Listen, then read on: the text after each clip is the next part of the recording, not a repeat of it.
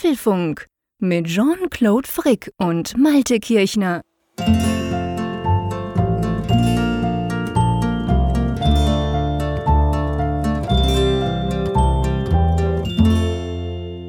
Hallo und herzlich willkommen zum Apfelfunk, Ausgabe 204, die wir wie immer am Mittwoch aufzeichnen, diesmal am 8. Januar am Abend spät. Und hört mal kurz hin. Hast du was gehört, Malte? Oh, es ist traumhaft ruhig. Es ist traumhaft ruhig, gell? Wunderbar. Wir sind zwar nicht ruhig, wir sind im Podcast, da geht es ums Sprechen. Aber es ist tatsächlich so, ich habe technologisch aufgerüstet und das will ich euch gleich am Anfang um die Ohren hauen.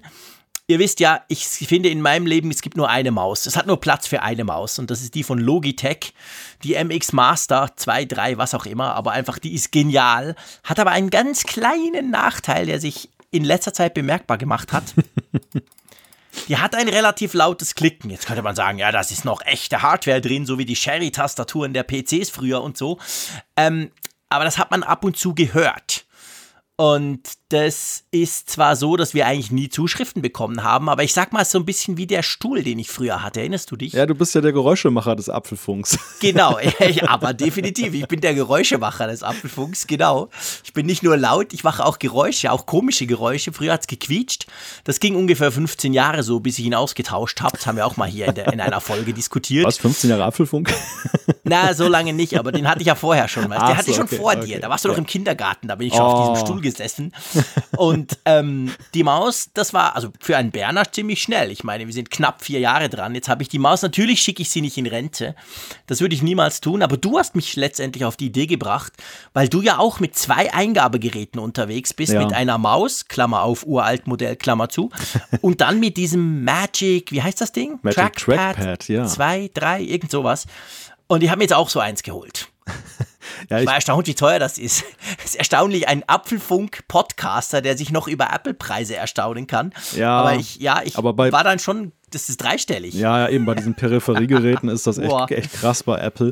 Ich, ich liebäugle ja auch nach wie vor mit diesem, mit dem Smart Keyboard, dann, äh, dem Magic Keyboard, also dieser neuen Version. Ich habe die alte Version, ich habe dieses kleine, schmale Ding, das mhm. dann so zwei Doppel-A-Batterien da drin hat.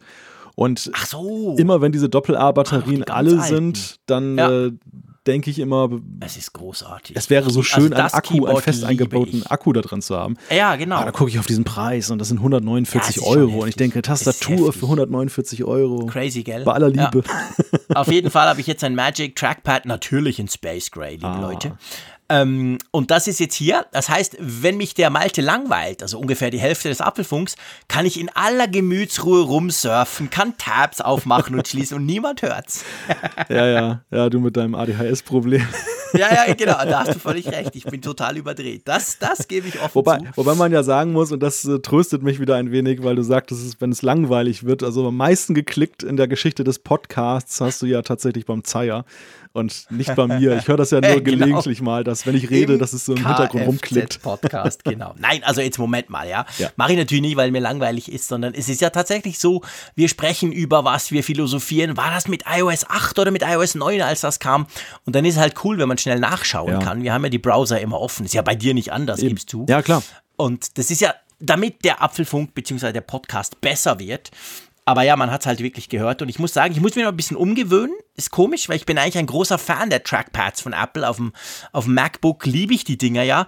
Aber es ist irgendwie ungewohnt, wenn sowas auf dem Schreibtisch liegt. Das ist ganz mhm. komisch. Ich habe das jetzt heute bekommen und ich muss mich zuerst noch so ein bisschen dran gewöhnen. Aber auf jeden Fall, ich kann ganz leise klicken. Ja, das ist, es ist wirklich eine sehr schöne, dezente Möglichkeit. Also es ist ein Podcaster-Geheimtipp. Kauft euch ein Magic Trackpad, wenn ihr ja, unerkannt definitiv. dann rumsurfen wollt. Ich mache das ja auch manchmal so, dass ich dich dann, oder dass ich mich dann auf Mute stelle, wenn du über Batterien redest oder Displays, dann weiß ich, ich habe eine halbe Stunde Ruhe, kann ich schön Kaffee trinken gehen. Jetzt hast du ganz knapp die Kurve gekriegt. Das hat ziemlich gequietscht, lieber Malte, weil du hast gesagt, wenn ich dich auf Mute stelle, wolltest du ja eigentlich sagen, wenn ich dir das Mikrofon abdrehe. ja, den Regler hat man mir leider nicht gegeben hier in der Studio Genau, den hast du nicht. Ich weiß gar den nicht, warum nicht. nicht. Komisch, gell? Na ja, gut, also auf jeden Fall, ich glaube, unsere Hörerschaft mag ja das, wenn wir beide quatschen. Von dem her wäre es schade, wenn nur einer noch sprechen das könnte. Stimmt, das stimmt. Ähm, aber vielleicht ganz kurz, du hast vorhin mal den Zeier erwähnt. Ähm, wir haben auch eine neue Folge ja, was heißt eine neue Folge? Wir haben eine neue Staffel vom Kfz gestartet, oder? Ja, genau, am Tag der Heiligen Drei Könige und ein Schelm, wer Böses dabei denkt, dass das ausgerechnet der Aufzeichnungstag war, haben wir Kfz Nummer 9 aufgenommen, aber es ist vor allem eine neue Staffel. Wir haben so ein bisschen was ja, feinjustiert, würde ich jetzt mal sagen. Ne? Wir hatten das erste Jahr, war ja sehr experimentell. Wir haben erstmal geguckt, vor allem der Raphael hat geguckt, wie es ihm so gefällt mit uns und wir natürlich auch, wie es uns mit ihm gefällt. Und am Ende sind halt genau, so ein paar Learnings. genau das war. Ein Jahr lang evaluiert. Eine Expertenkommission hat getagt. Genau. Ja. Und jetzt haben wir halt dann den, den Kfz-Podcast, finde ich, ein bisschen fein getuned und es ist eine nette neue Folge bei herausgekommen. Wir sprechen über die Trends des Jahres und wir blicken natürlich auch am Beginn dieser neuen Dekade darauf, was die 20er Jahre so bieten. Genau, im Kirchner Frick Zeier Podcast. Das ist ja der Podcast, wo wir über alles sprechen, nur nicht über Apple. Also quasi über Tech, ganz generell ein bisschen den Fokus aufmachen. Wir drei. Ja, Und wobei die, ja eigentlich gibt. Hm? Ja, wir sprechen auch ein bisschen über Apple. Ich wollte gerade sagen, die Disziplin leidet so ein bisschen. Das, das ja. liegt natürlich vor allem an Zeier, der versucht da so, so, in, so eine Art Intrusion. Sich da natürlich reinzuschmuggeln. weil, genau. seien wir ehrlich, den Podcast gibt es ja nur, damit wir ihn im Apfelfunk nicht auch noch reinnehmen ja, müssen. Damit wir in Ruhe reden Von können. dem her passt das ganz gut. Können wir sagen, hey, dafür haben wir den Kfz. Ja. so, das ist jetzt fies, fieses Hin- und Hergebäsche, liebe Hörerinnen und ja. Hörer. Wir sind ganz nett miteinander, auch wenn es jetzt gerade nicht so tönt. Ja, absolut. Haben, also das, der Raphael ist ein klasse Typ und ich, ich freue mich halt, dass dieses Projekt auch weiterhin so schön floriert und dass wir einfach diesen Podcast jetzt auch ins zweite Jahr rübergebracht haben, sozusagen. Und äh, wir haben ja, viele gute Ideen und ich denke mal, das wird auch ein gutes Kfz-Jahr werden. Absolut, definitiv. Und apropos schön und kuschelig und gemütlich, ähm, wir haben auch eine Entscheidung betreffend unseres Intros gefällt, gell? Ja, das ist eine relativ unspektakuläre Entscheidung. Die fiel uns nicht so schwer. Genau, konservativ, wir bleiben beim Alten. Genau, wir bleiben beim kuscheligen Intro. Das liegt nicht primär daran, dass absolut überwältigende Mehrheit von euch uns geschrieben habt und wir haben sehr viele Zuschriften oh, zu dem ja. Thema bekommen. Oh, Unmittelbar ja. nach, nachdem wir diese Monsterfolge von letzter Woche, unser ganz großer Jahres- und Jahrzehntrückblick, äh, als wir die kaum, die war kaum online, da kamen schon die ersten Mails. Wir sollen doch bitte beim Alten bleiben. Ein paar wenige, und zwar wirklich, man kann sie an einer Hand abzählen. Ein paar haben gesagt, hey, das wäre cool, ja, unbedingt, das Alte ist doch total langweilig, passt gar nicht zu einem Tech-Podcast und so.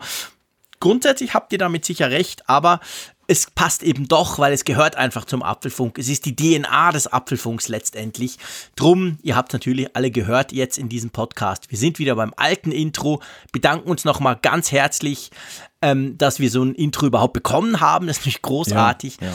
Aber ja, wir lassen es mal dabei. Ja, es war schon sehr erkenntnisreich, dieses Feedback. Ich, ich wusste ja nun überhaupt nicht, was uns da erwartet. Ob jetzt die Leute alle sagen, hey, nimmt das Neue oder bleibt beim Alten oder ob es dann so eher so eine völlig Egal-Haltung auch ist.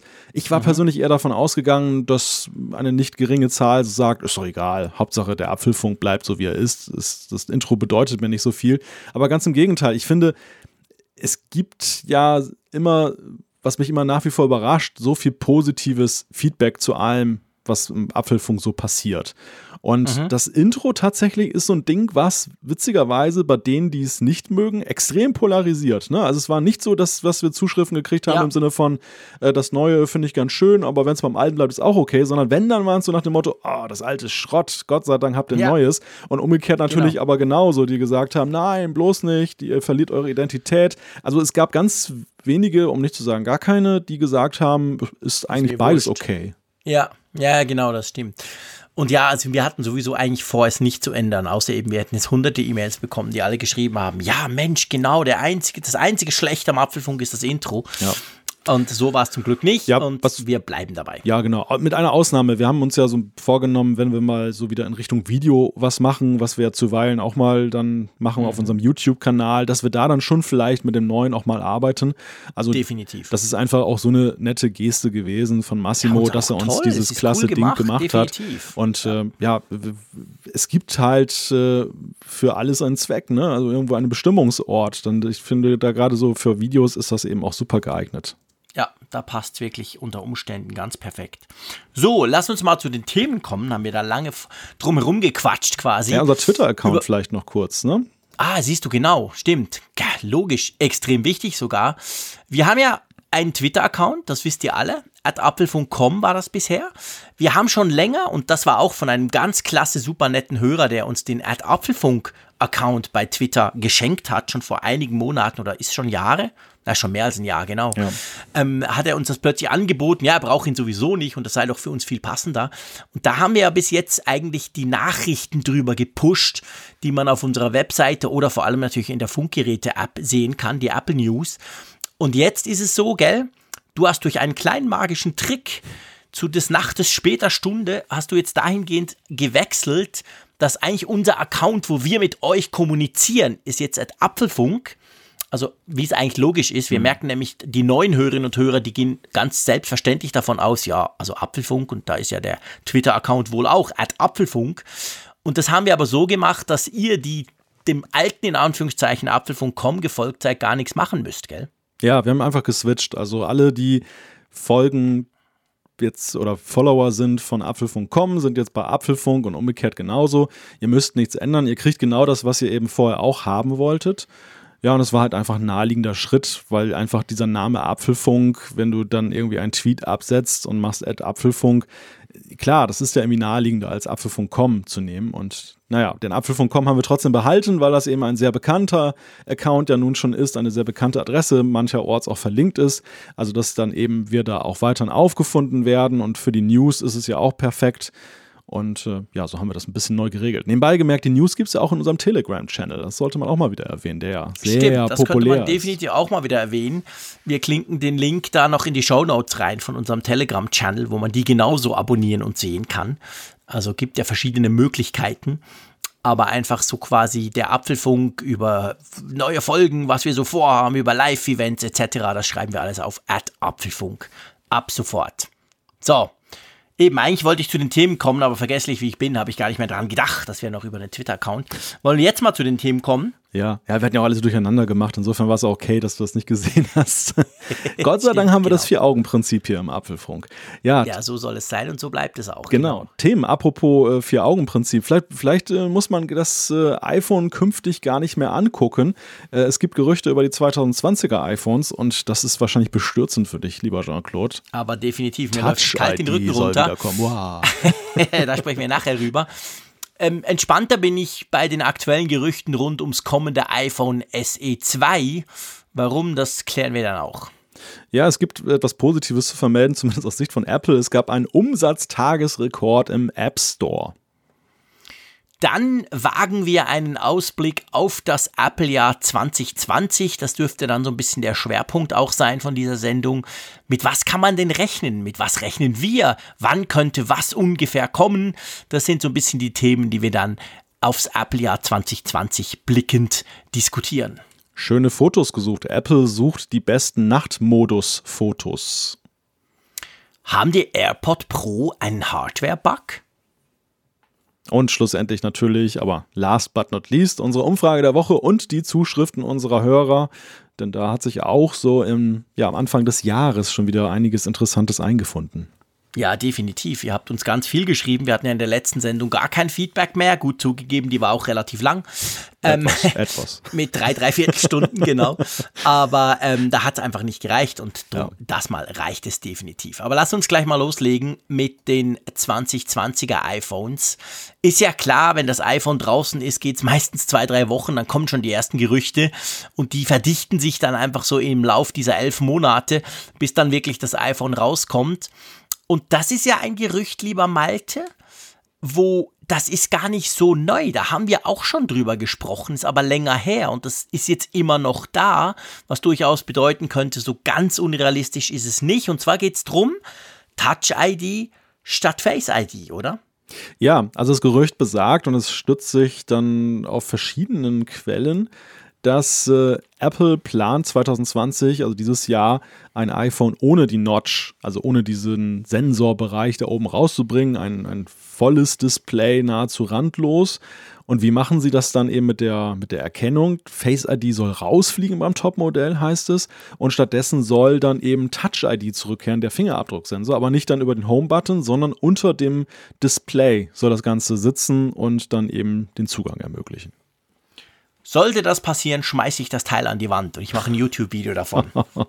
Verspreche ich euch. Jetzt, jetzt, äh, Aber ich bin sehr überzeugt, dass es nicht passieren wird. Darum bin ich noch ah, einigermaßen schade. entspannt. Ich, ich, war schon freudig erregt, dass das, das, das Video möchte ich sehen. Das Video möchtest du sehen, ja, du kannst halt produzieren. Nee, also ich meine, äh, ist ganz einfach. Also Face ID funktioniert hervorragend, ich sage das immer wieder. Und Touch ID hat auch hervorragend funktioniert, damals noch mit Knopf und so.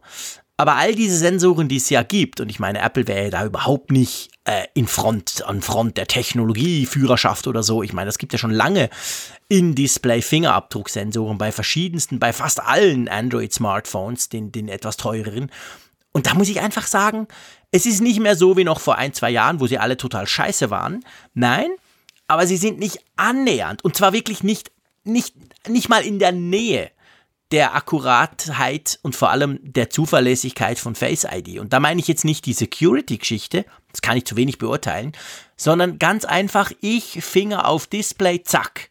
Und da passiert einfach, egal ob beim OnePlus 7, das einen der besten, schnellsten hat, egal ob beim Huawei Mate 30 Pro, beim Galaxy Note 10, egal was, ich habe ja alle. Aber das funktioniert einfach zu oft nicht, zumindest nicht mit dem Friction-Finger. Und Face ID mit dem Friction-Face funktioniert immer. Darum finde ich das total blöd. Wo ich mich darauf einlassen würde, ist, wenn wir beides haben. Mhm. Okay, dann können die, die ganzen Jammerlappen, die sagen, Face ID funktioniert bei ihnen nicht, haben dann eine Alternative. Ja, okay. Aber Face ID weglassen? Nein, niemals. Das waren ja auch die bisherigen Gerüchte. Also wir hatten ja schon von Ming Chi Kuo, der ja zur genau. Zuliefererindustrie gute Drähte hat und von ähm, Mark Gurman von Bloomberg, der auch recht gute Kontakte zu Apple hat, haben wir ja gelesen, dass Apple angeblich so eine Doppelstrategie fahren soll bei künftigen iPhones. Wobei immer die Rede davon war, Ming Chi Kuo sagte frühestens 2021, also nächstes Jahr, nicht dieses mhm. iPhone jetzt. Ja. Und äh, Gurman war ein bisschen, war ein bisschen äh, vorsichtiger, sagte frühestens dieses Jahr, aber eher auch nächstes Jahr. Mhm. Aber eben halt mit Face ID und Touch ID. Und ich finde auch, dass das wirkt auf mich plausibel, denn ich glaube, dass da wird ja keiner sauer drüber sein, wenn das nicht irgendwie mit Einbußen für Display, das Display einhergeht, genau. dann ist es ja so, wer, wer hat denn was dagegen, wenn er eine Alternative dann noch genießen kann? Und es gibt ja eben, das haben wir auch in unserer Hörerschaft gesehen, ja durchaus eine leichte Polarisierung in der Frage, was ist das bessere biometrische Verfahren? Beide zu haben ist natürlich genial. Und ich denke, Klar ich, ich denke, dass, dass die Reise geht dorthin. Also ich, ich, ich sehe nicht, seh nicht das Ärgernis für, für Apple zu sagen, dass sie Face ID begraben müssen. Wer hat denn was dagegen? Also wer, in welchem Maße gibt es denn Probleme oder ein, ein, ein Unwohlsein damit? Und auch diese Notch-Geschichte ist ja auch so ein wenig auch wieder aufgewärmt. Ja, am Anfang haben wir alle gesagt, oh, die Notch, wie grausam und im Querformat, das Video ist beschnitten und so weiter. Redet dann noch einer drüber?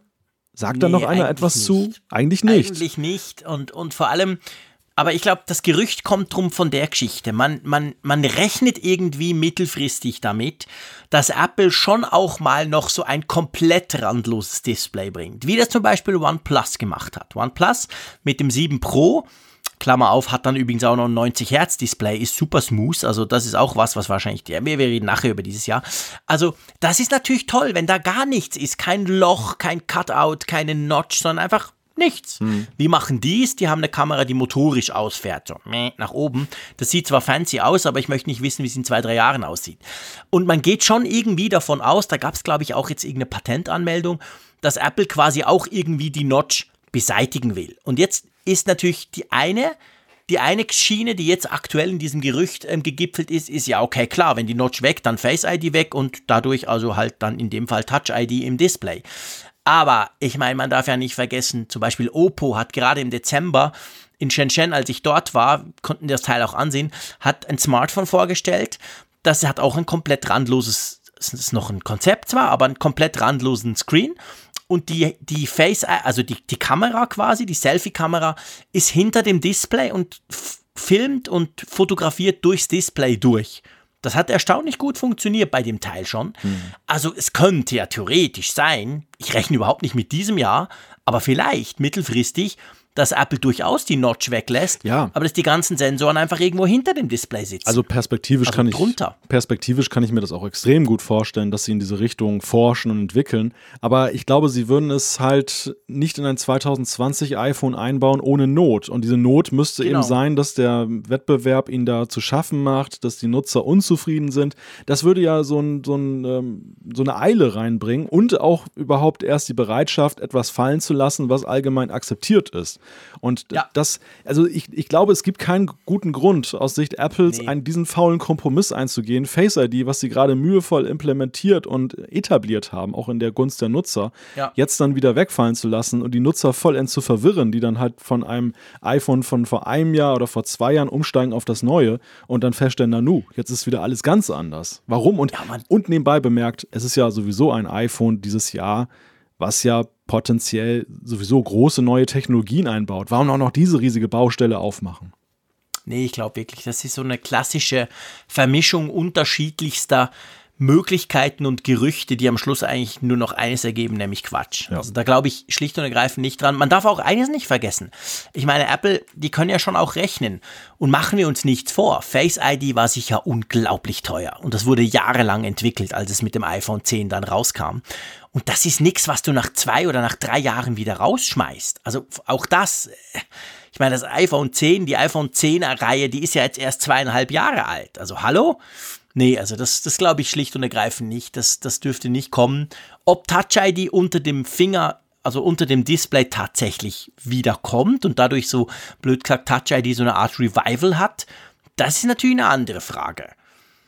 Und die Frage, und das würde dann gerade so schön als Überleitung passen, wenn du einverstanden bist, ist natürlich auch, ja, vielleicht kommt ja das gar nicht, das mit dem Touch-ID-Zeug, ja gar nicht in dem super dupi Megaphone, sondern vielleicht im Mäusekino, wo man ja dieses Jahr davon ausgeht, dass es auch kommt. Ja, das Mäusekino. Da ist es wieder. Das ist auch so ein Evergreen Anfang des, eines jeden Jahres, dass ja. das Gerücht hochkommt, dass äh, Apple dieses Jahr ein neues iPhone SE herausbringen wird. Und so ist es auch im Jahre 2020. Die neue Dekade ändert nichts daran, dass man eben auch wieder mutmaßt, dass da etwas kommen könnte. Und ja, wie soll es denn aussehen, das neue Mäusekino? Das der Punkt, ich habe am Anfang gesagt, das lässt mich relativ kalt, ich bin da ziemlich relaxed. Also ich meine, ich bin grundsätzlich relaxed, ich würde es mir einfach nie kaufen. Aber ist ja der, ich glaube, wir müssen zwei Dinge. Es sieht eigentlich aus wie ein iPhone 8. Seien wir ehrlich. Hm. Es sieht so auf diesen Renderbildern, die da aktuell wieder rumgeistern und so, das sieht aus wie ein iPhone 8 mit der Glasrückseite des iPhone 10R. Und ungefähr so könnte es tatsächlich auch kommen. Also sprich, wir haben keine Face ID, wir haben den klassischen Knopf wieder noch schon wieder drin. Wir haben auf der Rückseite eine Glasrückseite und eine Kamera, die wirklich aussieht wie beim 10R.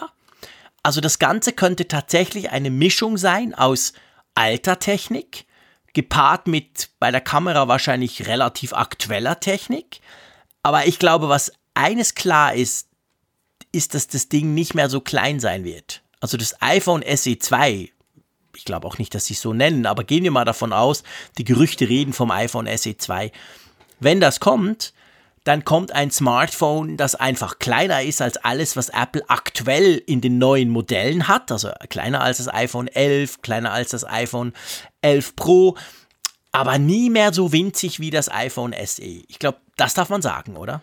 Ja, aber ich glaube auch, dass der SE-Gedanke nicht festgelegt ist auf das Format 4 Zoll, sondern ich glaube ja. eher, dass die Philosophie des SE sich hier wunderbar wiederfindet. Und das ist nämlich genau, wenn man mal vergleicht die damalige Situation. Es ging um ein Format, um ein Aussehen des Gerätes, was eigentlich ausgemustert war, was aber von, ja. von vielen äh, Leuten durchaus noch wertgeschätzt wurde und die es gerne kaufen wollten. Und Apple hat dem Wunsch Rechnung getragen, wollte das allerdings nicht mehr so eine, in das Top-Line-Up mit reinnehmen. Wenngleich das Ganze, und das ist auch wieder diese Ähnlichkeit hier zwischen SE2 und dem damaligen SE, man nimmt einerseits eine bekannte Form, und baut aber trotzdem moderne Technik an. Also war es ja beim SE mhm. damals auch. Es war ja auch nicht so, dass das SE einfach nur das iPhone 5 reloaded war, sondern ja auch eben mit einer guten Kamera. Wir haben, als wir das damals rezensiert haben, haben wir ja festgestellt, schöne Taschenknipse, war sehr kompakt.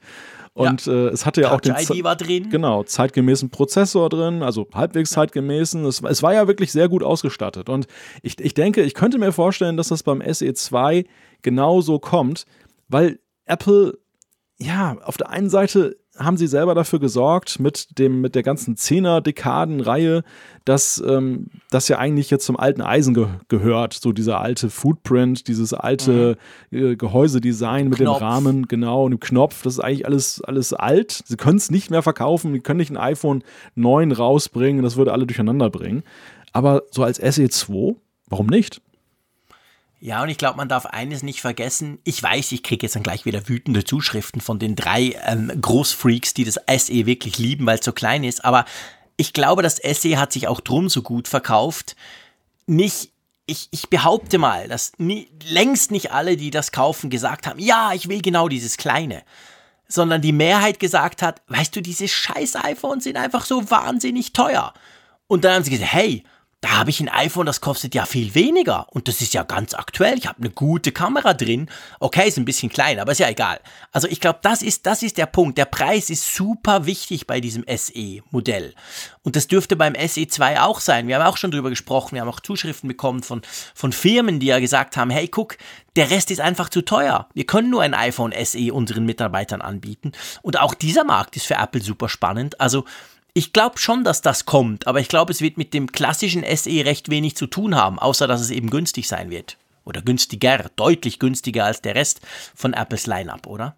Ja, ja, es ist, es ist nicht eine Weiterentwicklung des SE im eigentlichen Sinne, sondern es ist eher eine Ableitung des aktuellen Line-Ups, beziehungsweise eben der aktuellen Bedürfnisse. Und ich glaube auch, also es ist für Apple einfach hochinteressant, zwei günstigere Alternativen zum Top-iPhone anzubieten. Ja. Einerseits eben das, das äh, damalige 10R, das jetzige iPhone 11, das dann eben äh, die Top-Technologie, aber halt in etwas günstiger anbietet, mit durchaus dem, dem Mehrheit mehr angepasstem Line-up, gleichzeitig aber eben auch eine ganz günstige Alternative. Und gerade jetzt, weil du die Firmenkunden erwähnt hast, klar, das ist in vielen Firmen ein, ein Faktor. Man will ein iPhone einerseits gerne haben, sowohl die Mitarbeiter als auch die Firma, aber mhm. es sprengt halt jedes Budget und da wäre halt eben diese Bauform des äh, iPhone 8 ähm, ja auch durchaus noch für viele lukrativ und Absolut. würden sagen, ja, ist okay, für einen anständigen Preis bin ich dabei. Genau, ja, das ist ganz genau der Punkt.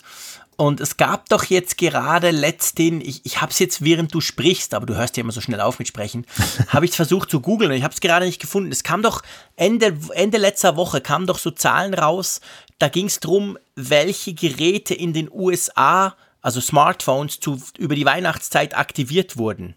Ist dir das auch begegnet? Und da war ja irgendwie die Top 10 sind extrem dominiert von, von, von, von, Apple. Das meist aktivierte Gerät in den USA in diesen Weihnachtstagen war das iPhone 11. Und was ich aber danach, danach kam, glaub, glaub, ich habe es jetzt gerade nicht vor mir, kam glaube ich iPhone 7 und iPhone 8. Mhm. Und das iPhone 11 Pro ist glaube ich gar nicht in den Top 10 drin oder so. Oder war auf jeden Fall abgeschlagen, ziemlich weit hinten.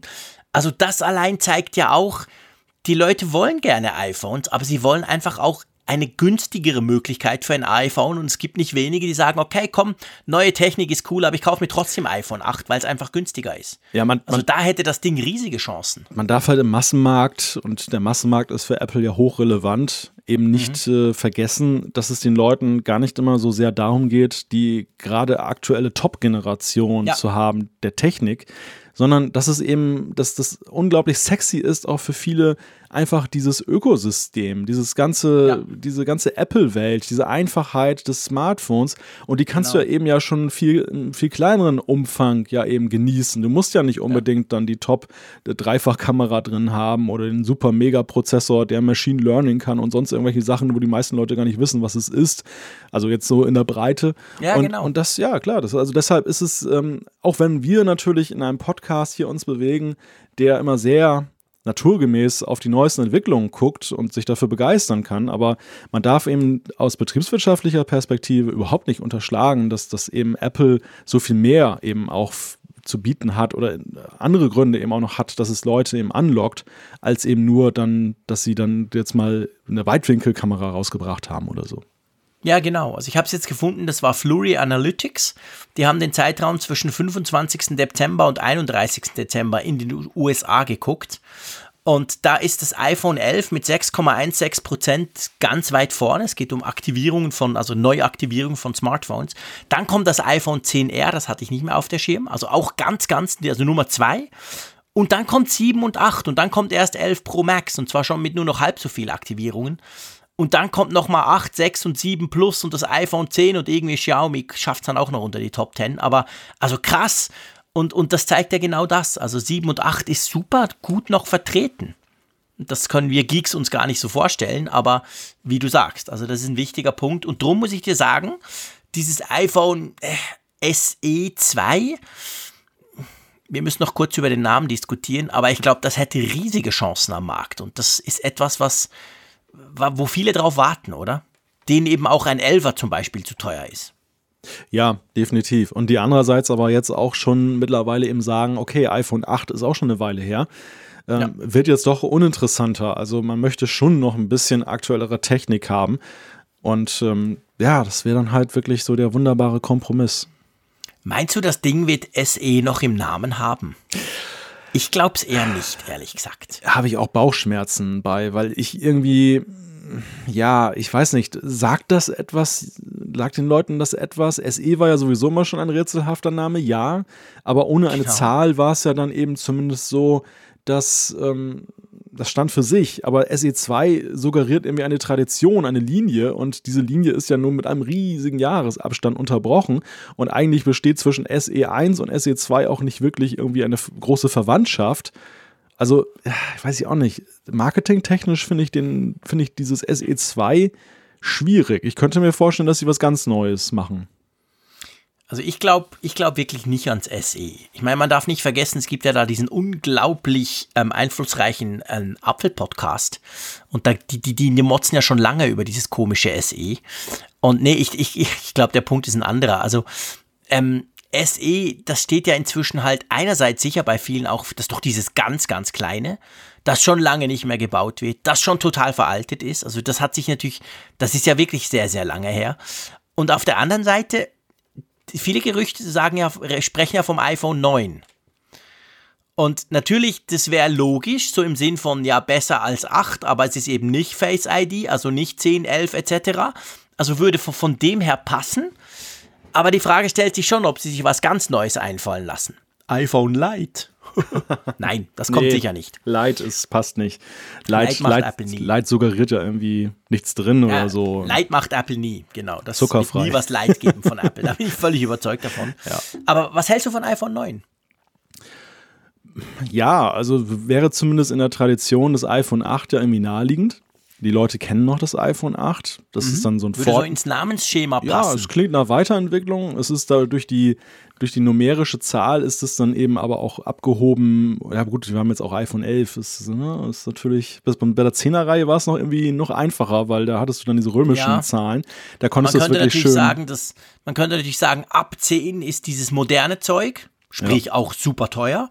Und drunter ist eben zwar aktuell und einigermaßen neu, aber, aber eben ohne das. Also würde es ja irgendwie so ein bisschen abheben. Alles unter 10 ist ohne Face ID und ohne randlos und ohne OLED etc. Und ja, ich meine, die neuen kamen ja nie letztendlich. Es gab ja kein iPhone 9 bis ja, heute. Ja. Ja, das haben sie offen gehalten. Also sie könnten das belegen, das wäre gar, gar kein Problem. Mhm. Ja, oder sie, sie denken sich was ganz Neues aus. Ich glaube, da ist sehr viel Spiel drin in dieser Benennung. Es gibt ja viele Sachen bei Apple, die kann man ja schon so ein bisschen vorhersagen, jetzt von der Namensgebung, ja. weil es naheliegend ist, das eine oder das andere zu tun. Aber ich möchte behaupten, bei dem Produkt haben sie eigentlich alle Freiheiten, auch wenn der Arbeitstitel ja. vielleicht SE2 äh, lautet. Aber weil es eben so für sich steht, weil es so abgekoppelt ist von allem und eigentlich nicht wirklich eine Linie ist, kannst du mhm. damit machen, was du willst. Und es würde auch, ja gut, wir, wir, wir meckern immer, aber es würden wenige meckern. also ganz ehrlich gesagt, wenn das Ding nicht so klein ist wie dieses komische Mäusekino, dann werde ich nicht meckern. Also wenn das so kommt, wie jetzt diese Gerüchte, die wir euch auch verlinken natürlich, A13 Bionic ähm, etc., ähm, dann meckere ich nicht, weil das ist ein Gerät, das findet seinen Markt und das macht irgendwie auch Sinn, finde ich. Ich würde mich scheckig lachen, wenn aus irgendeinem unerfindlichen Grund, ohne dass jetzt das gemeint ist, das Ding aber trotzdem iPhone M heißt. M wie Mäusekino. Das, das wäre geil. Das wäre geil, genau. Dann da ich, möchte ich aber den Influencer Award. ja, genau. Und dann möchte ich gerne ein T-Shirt für dich. ja, genau. Ich hab's schon immer gesagt. das iPhone Mäusekino. Wäre nicht schlecht, genau. iPhone M, wer weiß. Also, Cupertino, ihr habt noch ein bisschen Zeit. Ihr könnt euch noch was Schlaues überlegen. Wir werden es dann entsprechend bewerten. Ähm, komm, wir kommen mal zu einem Rekord. Ist ja, ja auch immer schön, Rekord. wenn man so einen Rekord vermelden Gleich kann. im neuen Jahr ein Rekord. Genau, gleich im neuen Jahr. Ich habe vorhin über die Weihnachtstage von dieser Statistik gesprochen, die zeigt, dass Apple in den USA halt wahnsinnig viele Smartphones verkauft und mit großem Abstand immer die Nummer eins ist das schon seit Jahren so. Das zeigt sich nicht nur in den Geräten, die da natürlich ab dem 25. ausgepackt aktiviert werden, sondern das zeigt sich auch in Apps, gell? Da gibt es einen ganz spannenden neuen Rekord. Ja, ausgerechnet am Neujahrstag hat Apple einen Umsatzrekord aufgestellt. Der liegt bei 388 Millionen US-Dollar, eine wahnsinnige Summe. Und zwar so viele, für so viel Geld haben äh, Leute, die Nutzer am Neujahrstag Apps gekauft oder halt äh, Abos abgeschlossen in Apps. Ja, und das ist schon krass. Das ist schon im Vergleich zum Vorjahr 20 Prozent mehr.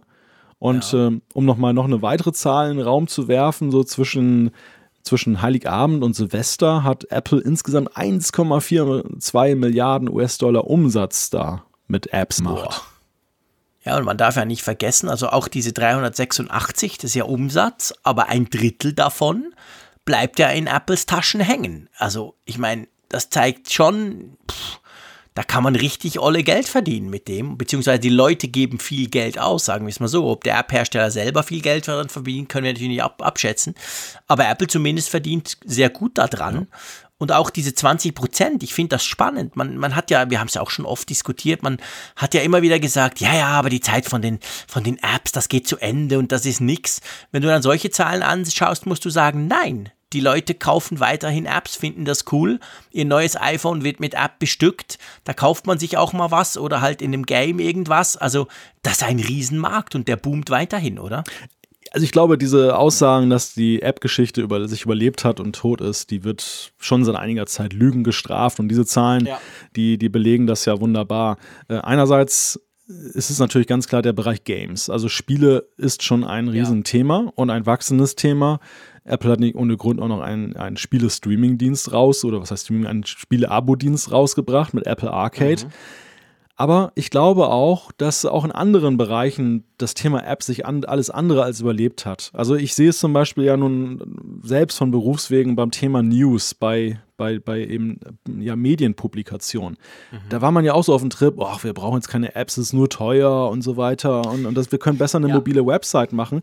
Mittlerweile, alle haben umgestellt auf mobile Websites, haben vielleicht, manche haben noch eine App, andere aber schon längst äh, die zum alten Eisen abgelegt und man wird doch jetzt eben da wieder wach und merkt, hm, nee, App ist dann doch eigentlich ein Thema. Also es tauchen immer mehr Medien jetzt wieder auf, die jetzt eine neue App rausbringen. Gerade eben, wenn du mhm. solche Angebote machst, dass du eben geschlossene Bereiche für Abonnenten hast, dann ist es ja wesentlich einfacher, eben das, deine Präferenzen zu verwalten, das, dein Angebot selber zusammenzustellen und auch zu wissen, was du bis wohin gelesen hast, wenn du das mit äh, unter Zuhilfenahme einer App machst. Und deshalb glaube ich schon, ja. dass das Thema App wieder im Kommen ist. Und man sieht es ja eben auch. Ja, definitiv. Aktuelle Newsseite, die gerade ganz eine neue App rausgebracht hat, ist übrigens der Spiegel. Vielleicht habt ihr es ja gesehen. Das klassische Spiegel Online gibt es nicht mehr. Das wurde ja zusammen, also die Redaktionen wurden ja zusammengelegt. Spiegel Online und Spiegel und so jetzt auch die App und die kommt seit heute in einem komplett neuen Design. Auch die Webseite sieht ganz anders aus. Drei Jahre hat man daran gearbeitet, an diesem Design. Das ist natürlich nicht nur von der App, das ist ja ein ganz großes Ding aber auch, ich, ich war total erstaunt. Ich habe die, die irgendwie, ich, ich klicke ja immer so, noch im Schlaf klicke ich auf Updates im App Store, weil ich wissen will, was es für welche gibt. Lad die dann runter manuell, damit ich eben sehe, was passiert. Habe das aber nicht so richtig angeguckt, mache dann die Spiegel-App auf und denke so, what? Völlig alles neu. Also das ist schon ein Thema und App ist nach wie vor sehr wichtig, eben wie du es jetzt gerade erklärt hast. Ja, wir haben ja, wir haben ja das Thema Apps so im Dezember vielleicht auch ein klein wenig belächelt, weil Apple hatte ja dieses. Äh, Nur das Event. Das, das skurrile Event in New York gemacht, wo es ja um das Thema Apps ging. Und ja, man muss vielleicht so rückblickend auch sehen, Apple hat ja sicherlich eben diese Entwicklung ja ganz klar auch gesehen, was da passiert, dass sie da diese, riesige, diese riesigen Rekorde, 20 Prozent, man, man stelle sich das mal vor und Milliarden in wenigen Tagen, ähm, mhm. dass sie da kurz bevorstehen. Und das war wahrscheinlich dann auch einer der Gründe, warum sie dann eben das so sozusagen zum Entree dieser Festwochen für sie dann das Thema Apps auch nochmal in, in den Fokus gerückt haben, ja. weil es einfach ein großes Medienthema ist. Also Anfang Dezember sind einige Medien, ja zum Beispiel auch Christoph Fröhlich vom Stern hat ja einen ganz interessanten Artikel mhm. damals geschrieben, sind ja darauf eingestiegen nach dem, diesem Event und haben gesagt, hier, das ist interessant, was Apple da gemacht hat. Jetzt muss man ja sagen, ist die News entstanden, ohne dass Apple eigentlich das große, riesig hinausgekehrt hat, einfach weil es so gewaltige Zahlen sind. Ja, genau, aber es hat natürlich wunderbar gepasst sozusagen im, im Dezember dieses Event und jetzt quasi kann man sagen, guckt, so wichtig sind Apps, guck mal, wie gut das alles läuft. Ja, das ist schon, passt schon. Wollen wir uns an unseren Jahresausblick im Apple-Universum wagen? Oh ja, Malte? oh ja. Wir haben ja letztes, in der letzten Folge, die etwas länger wurde, ich habe es schon mal gesagt, ähm, haben wir ja auf das Apple-Jahr 2019 zurückgeblickt und danach haben wir auch den Fokus noch aufgemacht auf das ganze Jahrzehnt quasi. Ähm, und jetzt geht es natürlich mal darum zu gucken, okay, jetzt sind wir im Jahr 2020, ganz am Anfang. Was erwartet uns denn oder was könnte uns erwarten? Wir haben jetzt gerade über das Gerücht vom iPhone SE 2 gesprochen. Lass uns mal so ein bisschen durchgehen. Vielleicht logisch beim iPhone, ich glaube, ist wichtig, dass man beim iPhone anfängt, ist ja immer noch das wichtigste Produkt für Apple. Ähm, was erwartest du dir so vom kommenden iPhone, das dann im Herbst kommt? Ich meine jetzt nicht das Mäusekino 2, mhm. ah, ich muss das Wort nochmal sagen, sondern ich meine natürlich das, das ähm, ja, einfach das iPhone 12 oder was auch immer. Das Teil, was wir wahrscheinlich im September dann vorgestellt bekommen. Also ich erwarte mir ganz äh, eindeutig 5G in diesem Jahr davon. Ja.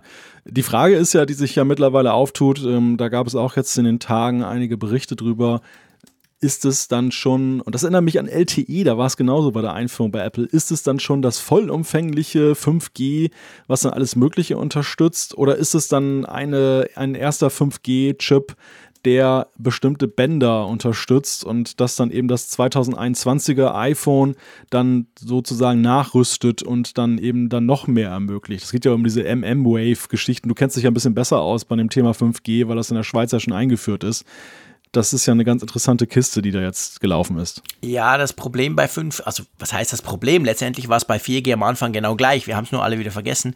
Es gibt halt verschiedene Standards, es gibt beziehungsweise verschiedene Bänder, die du unterstützen kannst. Und dieses Millimeterband, dieses Millimeter Wave, ist extrem viel schneller. Also da sind dann diese kolportierten super, super mega Schnellverbindungen möglich.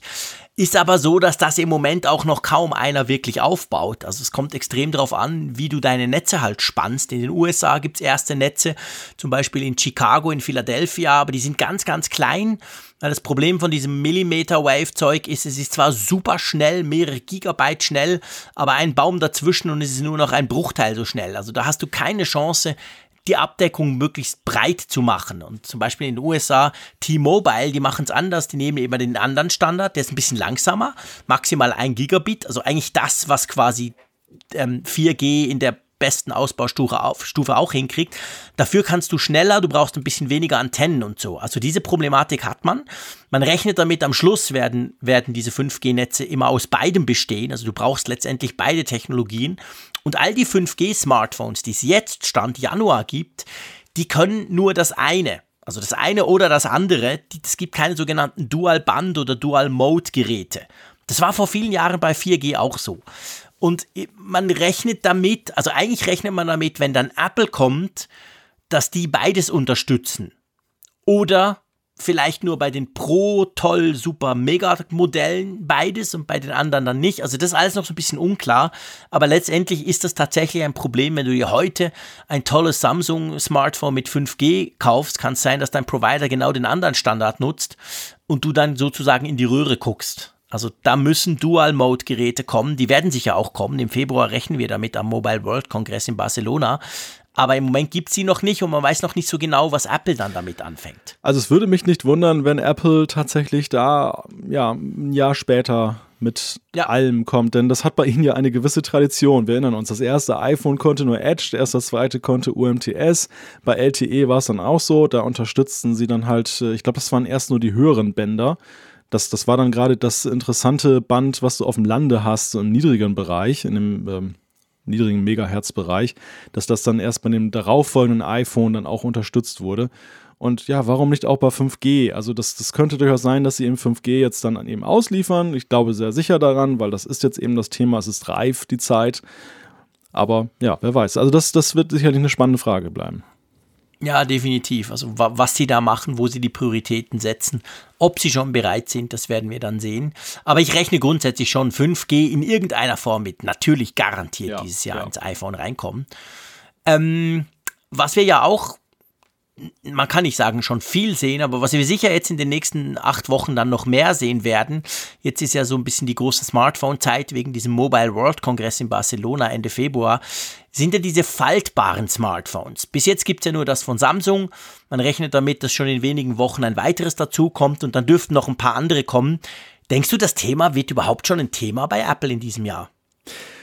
Ich glaube nicht. Also in diesem Jahr definitiv ja. nicht. Das, ähm, das ist glaube ich, nicht reif für Apple. Das, das ist so ein Ding, das beobachten sie sicherlich sehr intensiv. Sie werden sicherlich auch äh, im geheimen Forschungslabor auch mit irgendwas rumbasteln da, um zumindest das Know-how schon mal aufzubauen, wie man damit arbeiten kann, auch im Zusammenspiel mit Software. Das glaube ich ziemlich sicher.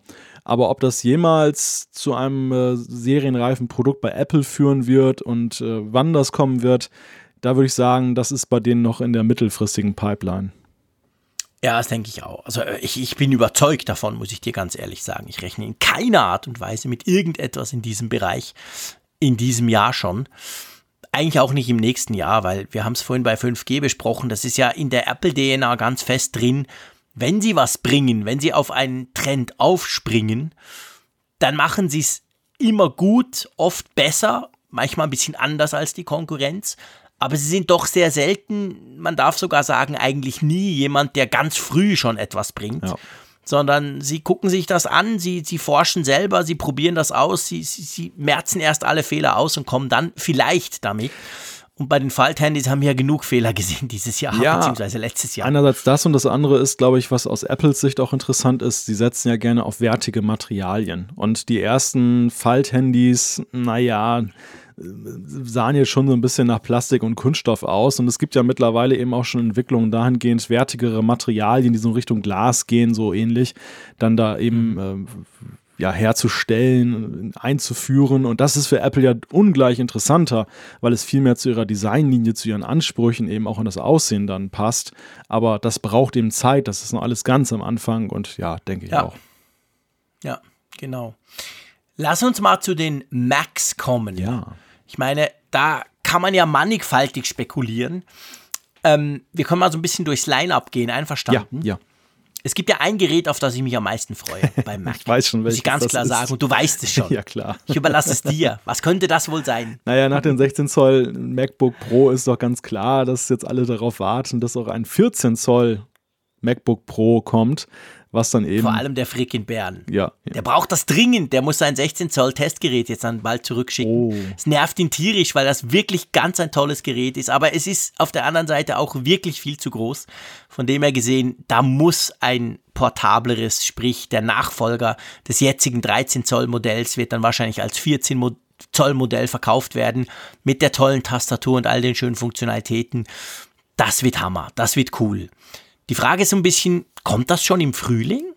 Hm, spannende Frage. Müsste eigentlich, oder? Kann ja nicht so lange dauern, das Ding zu verkleinern, oder? das sagst du so leicht.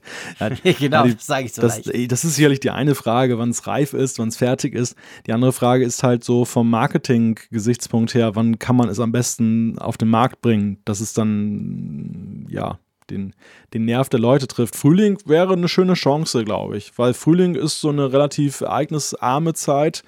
Da kann man sowas schön, kann man gerade so einem potenziellen Bestseller. Ich würde mal sagen, im Gegensatz zum 16 Zöller hat das ja noch viel mehr die, die, das, das Potenzial, eben sich massenhaft zu verkaufen, weil das einfach das Format ist. 13,3 war ja auch schon so ein sehr beliebtes mhm. Format und 14, das ist, das ist ja auch schick. Es ist auch jetzt in der Unterscheidbarkeit zum MacBook Air super, dass dann bei 13,3 wahrscheinlich bleibt und dann hast du dann 14 als etwas mehr. Das ja, ja passt. genau, als MacBook Pro, das würde die, die, die MacBook Pro-Reihe nach unten ist quasi extrem gut abrunden. Jetzt haben wir das neue Super Top-Modell, das ja die ganzen 15-4er-Modelle ersetzt. Aber jetzt fehlt eben unten rein halt noch was, was ein bisschen mehr Power, vielleicht sogar eine dedizierte Grafikkarte. Das wäre mal ein echtes Novum im kleinen MacBook Pro. Das wäre das wär mal eine, zum Beispiel eine ganz tolle Sache. Dann wird es auch fürs Video-Editing natürlich umso spannender.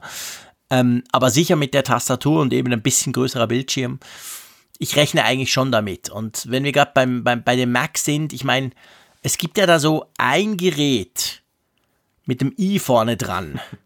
Es gibt so ein Gerät bei den Macs, wo ich sagen muss, hey Freunde, jetzt müsst ihr mal ein Relaunch machen. Und das ist natürlich der iMac. Also ich glaube, auch da ist das dieses Jahr, das, das Ding wäre langsam reif, oder? Ja, das Design ist ja jetzt schon sehr lange am Markt. Zwar in der auch ja durchaus abgespeckten Form. Der, der ursprüngliche iMac war ja viel dicker. Man hat ihn ja irgendwann schlanker gemacht, aber. Ja, aber von vorne sieht er seit Jahrzehnten gefühlt genau gleich aus eigentlich. Ja, stimmt, er ist viel flacher geworden, ja. klar. Und man hat auch mit dem iMac Pro zum Beispiel sehr viel potente Hardware reingequetscht noch. Aber ja, ich glaube, also weißt du, ich glaube, es ist nicht mal nur das. Natürlich, dieses, dieses viel weniger Rand, das wäre das Augenfälligste, mhm. logisch dran. Das ist die Frage jetzt, das was. sieht man jetzt. Genau, was, was würdest du denn ähm, als Weiterentwicklung jetzt mal sehen, dass, dass, dass man den iMac noch schöner macht? Also zwei Dinge. Das eine ist, ist tatsächlich, die, also der Bildschirm müsste größer werden, ohne dass das Gerät größer wird. Mhm. So wie man es jetzt beim MacBook Pro ja eigentlich auch gemacht hat. Dieser Rand, der finde ich, der ist schon nicht mehr zeitgemäß. Gerade wenn du so, so ein cooles XDR-Display daneben stellst, denkst du ja, puh, krass. Aber dann, ich meine, das ist, das ist zwar das Augenfälligste, aber das finde ich gar nicht so wichtig, weil der Bildschirm nach wie vor super, super toll ist bei den 5K iMacs zum Beispiel.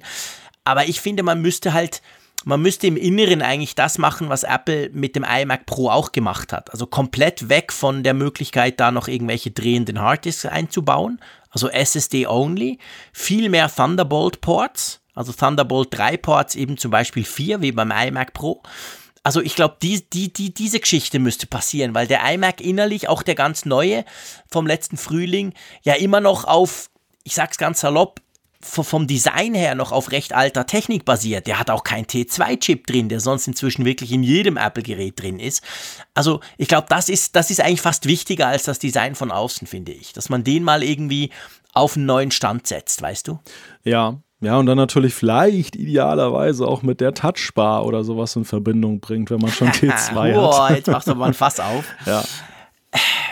Ja, ich meine, die Touchbar, pff, wie soll das gehen? Da müsstest du natürlich eine Tastatur bringen. Würde die dann nur beim neuen iMac gehen, nur mit Kabel oder das, das wirft natürlich ganz viele Fragen auf, weißt du? Hm. Also ich, ich glaube, so eine Tastatur, wir haben ganz am Anfang darüber gesprochen, wie ich sie da habe, so diese moderne, schöne Space Gray, wunderbar, ich liebe sie.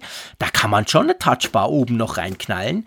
Die Frage ist halt, wie kommuniziert das Teil dann? Ist das dann nur noch per Kabel, weil das irgendwie sonst nicht geht? Also ich glaube schon, da gibt es technisch noch ein paar Probleme. Und dann die Frage, ja, okay, wenn man so ein Teil hat, kann ich das jetzt auch mein, an meinen alten iMac anschließen oder nicht? Ja, ich glaube irgendwie nicht das, dran. Das glaube ich also, eher nicht. Also ich glaube, dass ähm, die, diese Weiterentwicklung müsste schon ausschließend sein. Das ist ja auch die spannende Frage, wie das Sicherheitskonzept dann ist. Wo steckt dann der T2-Chip oder gibt es womöglich zwei? Eine in der Tastatur und einem Computer und irgendeine Art von sehr stark verschlüsselter Kommunikation. Aber ich glaube, das ist schon die Erwartung, in Sachen iMac, ähm, dass es irgendwo in die Richtung geht. Denn es ist ja schon etwas ähm, skurril, dass du beim MacBook Pro heute so viele interessante Dinge drin hast mit Touchbar und auch vor allem diesem Touch-ID-Modul, dass du eben dann autorisieren kannst, Passwörter. Und auf dem iMac kann ich das nicht. Der iMac ist ja nun der große Desktop-Rechner. Warum geht das nicht? Und ähm, Sicherlich ist das eine harte Nuss, an der die Apple-Ingenieure zu knacken haben. Aber wenn wir über Weiterentwicklung mhm. reden, ist das, glaube ich, auch so ein Punkt, der Begeisterungsstimme auslösen könnte, wenn dann eben so eine Präsentation ist und dann heißt es, ja, wir haben jetzt das Display randlos, wir haben dann eben die Tastatur, die jetzt dann auch in die Richtung geht, dass sie das beim, wie beim MacBook Pro kann. Es wäre irgendwie stimmig, finde ich. Neben all dem, was du ja mhm. zu Recht ja auch aufgeführt hast, auch im Innenleben, also dass da eben ähm, ja, mehr möglich sein muss oder anderes auch ausgeschlossen werden muss, was, was jetzt nicht mehr so zeitgemäß ist. Mhm. Ja. Irgendwie, ich, ich weiß nicht, die Touchbar, klar, wir waren, wir waren ja erstaunt, dass sie im 16er ein Revival feiert oder überhaupt noch drin ist sozusagen. Und gleich, beziehungsweise wir waren vor allem erstaunt, dass sie beim kleinen 13 Zoll Pro reinkam, das, was vorher noch ohne Touchbar war. Also offensichtlich bei den MacBooks ist das noch gesetzt, das Teil geht weiter. Ich glaube einfach nach wie vor nicht so recht dran, ob das wirklich auf die Macs kommt. Es wäre es wär eine coole Sache, klar.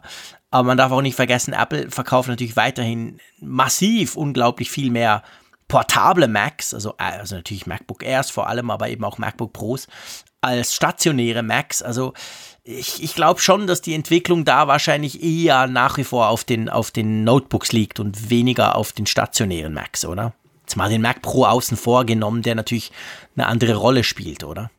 Ja, Apple hat sich ja selber so ein bisschen so eine Barriere aufgebaut, weil sie ja gleichzeitig auch den iMac Pro dann aktualisieren müssten. Denn es wäre jetzt ja. ja, sehr inkonsequent, wenn sie jetzt den iMac, den, ja, den Consumer iMac dann so pimpen und so ausbauen und dann hast du den iMac Pro, der zwar sehr performante Hardware drin hat, aber ansonsten eben dem alten Modell entspricht halt nur ein Space Gray. Das stimmt, das könnt, ja, das stimmt natürlich. Könnte auch eine Hürde sein. Deshalb, ich, ich finde das spannend, wie, wie sie da weiter agieren, also wie sie das, das weitermachen. Du hast natürlich recht, die, die mobilen Macs sind natürlich ganz andere Reichweitenbringer für Apple, dementsprechend interessanter. Andererseits haben sie in den letzten Jahren ja aber auch gezeigt, dass sie jetzt auch willens und in der Lage sind, Geräte, die jetzt vielleicht nicht die höchsten Absatzzahlen erzeugen, aber einfach, wo sie einfach interessiert sind, sie fortzuführen und sie zeitgemäß zu halten, dass sie da auch dann in die Entwicklung, in die Weiterentwicklung massiv investieren und eben auch findige Sachen dann entwickeln, um das eben ja, am Leben zu halten. Weißt du, ich glaube, am Ende wahrscheinlich geht es vielleicht in die Richtung, gerade beim iMac, dass das jetzt nicht komplett revolutionär wird, im Sinn von komplett randlos, wie, wie dieses XDR-Display oder so, sondern ja, vielleicht ist der Rand halt nur noch halb so dick, sagen wir mal, wie beim MacBook 16. Ich meine, das fällt dir auf, wenn du sie nebeneinander hast, aber es, das, das, das 15er wirkt jetzt nicht plötzlich total veraltet, sondern ja, ist okay, ist ein bisschen weniger Rand. Also vielleicht machen sie sowas und, und in den Innereien bauen sie einiges um. Wobei auch da, ich meine, du kannst ja neue Core i9 Chips nehmen, da bist du trotzdem noch nicht ganz auf dem, auf dem iMac Pro Level. Denk mal an die Grafikkarte, denk mhm. mal an die Möglichkeiten vom Speicher und so. Also ich denke, das könnte man machen, ohne dass man den iMac Pro gleich komplett ersetzen muss. Ja und dann vielleicht in dem nächsten Schritt natürlich auch das beim iMac Pro, falls der überhaupt noch ein Update bekommt, weiß man ja nicht. Jetzt, wo der Mac Pro da ist, der war ja so. immer so eine Art Zwischending. Also mm. vielleicht fliegt der mittelfristig auch einfach raus. Ja, ist auch eine Überlegung. Wobei ich glaube, dass der so abgegrenzt ist im Line-Up, dass der eigentlich gute Chancen hat, weiter zu überleben. Aber ja. kann, kann natürlich sein, ja. Also was, was auch noch eine Variante ist, ähm, um da den Reigen nochmal zu erweitern, ist, dass du zwar keine Touchbar einbaust, auch nicht den Touch-ID-Sensor in die Tastatur einbaust, aber in irgendeiner Weise in den iMac integrierst, dass du den irgendwie unten hast, zum Beispiel bei einem nahezu randlosen Display. Denn die Möglichkeit an sich finde ich faszinierend und ich fände es auch so von der Ergonomie her jetzt nicht zu viel verlangt. Man hat ja nicht ständig den Finger auf dem Touch-ID-Leser dass man dann mhm. irgendwie das so integriert. Weil es einfach so praktisch ist, weißt du, mit Passwörtern ja. und äh, App Store-Käufen und äh, Apple Pay, was ja auch forciert werden soll auf dem Mac. Ja, ja. Es gibt so viele Gründe, das zu integrieren. Ja, klar, das, Touch ID ist großartig. Eben. Vielleicht kommt es in den Magic Trackpad 3 unter dem Screen. Für 500 Euro. genau, 500 Euro. In-Display Fingerabdrucksensor auf dem oh, Magic Trackpad Traum, quasi. das wäre geil. Ich meine, dann legst du einfach den Finger drauf, zack das wäre natürlich super intuitiv quasi. Ja. es ist ja eine Glasoberfläche, das müsst ihr doch hinkriegen. Lasst uns ein anderes Fass aufmachen. Wir bleiben immer noch beim Mac. Ja, ich liebe den Mac, ich weiß. Ähm, ARM.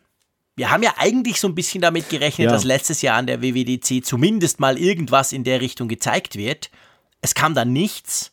Meinst du, dieses Jahr ist so der erste Mac für ARM bereit? Nachdem das Projekt Catalyst ja so wahnsinnig gut eingeschlagen ist, Stimmt. ist der Bedarf natürlich groß, jetzt auch ARM-Apps ja, dann abzufahren. Wir warten alle drauf. Alle Entwickler denken, ja, jetzt gib mir. ja, ja, das, das ist ja auch so ein, so ein Evergreen, fast schon wie das Autoprojekt und der Apple-Fernseher, die, die ARM-Chips im Mac. Ach ja, Hättest du mich das vor einem Jahr gefragt oder hast du wahrscheinlich sogar mich gefragt? Da waren wir ja noch zuversichtlicher, dass das eben ja, kommt ja. In, in diesem Sommer. Und genau. ähm, mittlerweile muss ich sagen, so ein bisschen, vielleicht eben auch durch Catalyst bedingt, ist so ein bisschen die, die Hoffnung schwindet dahin oder irgendwie auch so ja. die, die, die Frage, braucht es das wirklich? Ist es jetzt, ist die Zeit dafür reif? Hat Apple nicht andere Dinge, die, die die Leute mehr faszinieren als das gerade? Ich weiß es nicht. Was denkst du? Ich denke weiterhin, also ich meine, die, die, die, die potenziellen Möglichkeiten sind halt schon immer noch gigantisch. Wir alle wissen, wie gut diese Chips in den iPhones und iPads performen. Und ich, ich glaube immer noch an, ich glaube immer noch an in mittelfristige Zukunft an eine Art zweigeteilte Macs.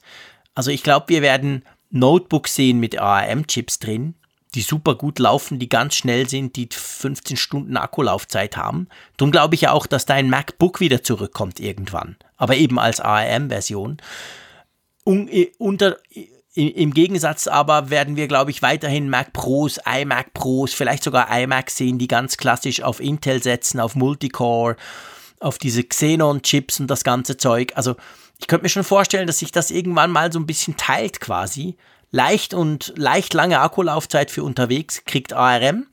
Und ich muss Heavy Number Crunching 8K-Videos rendern, bleibt bei Intel vor der Hand. Also irgend sowas vielleicht.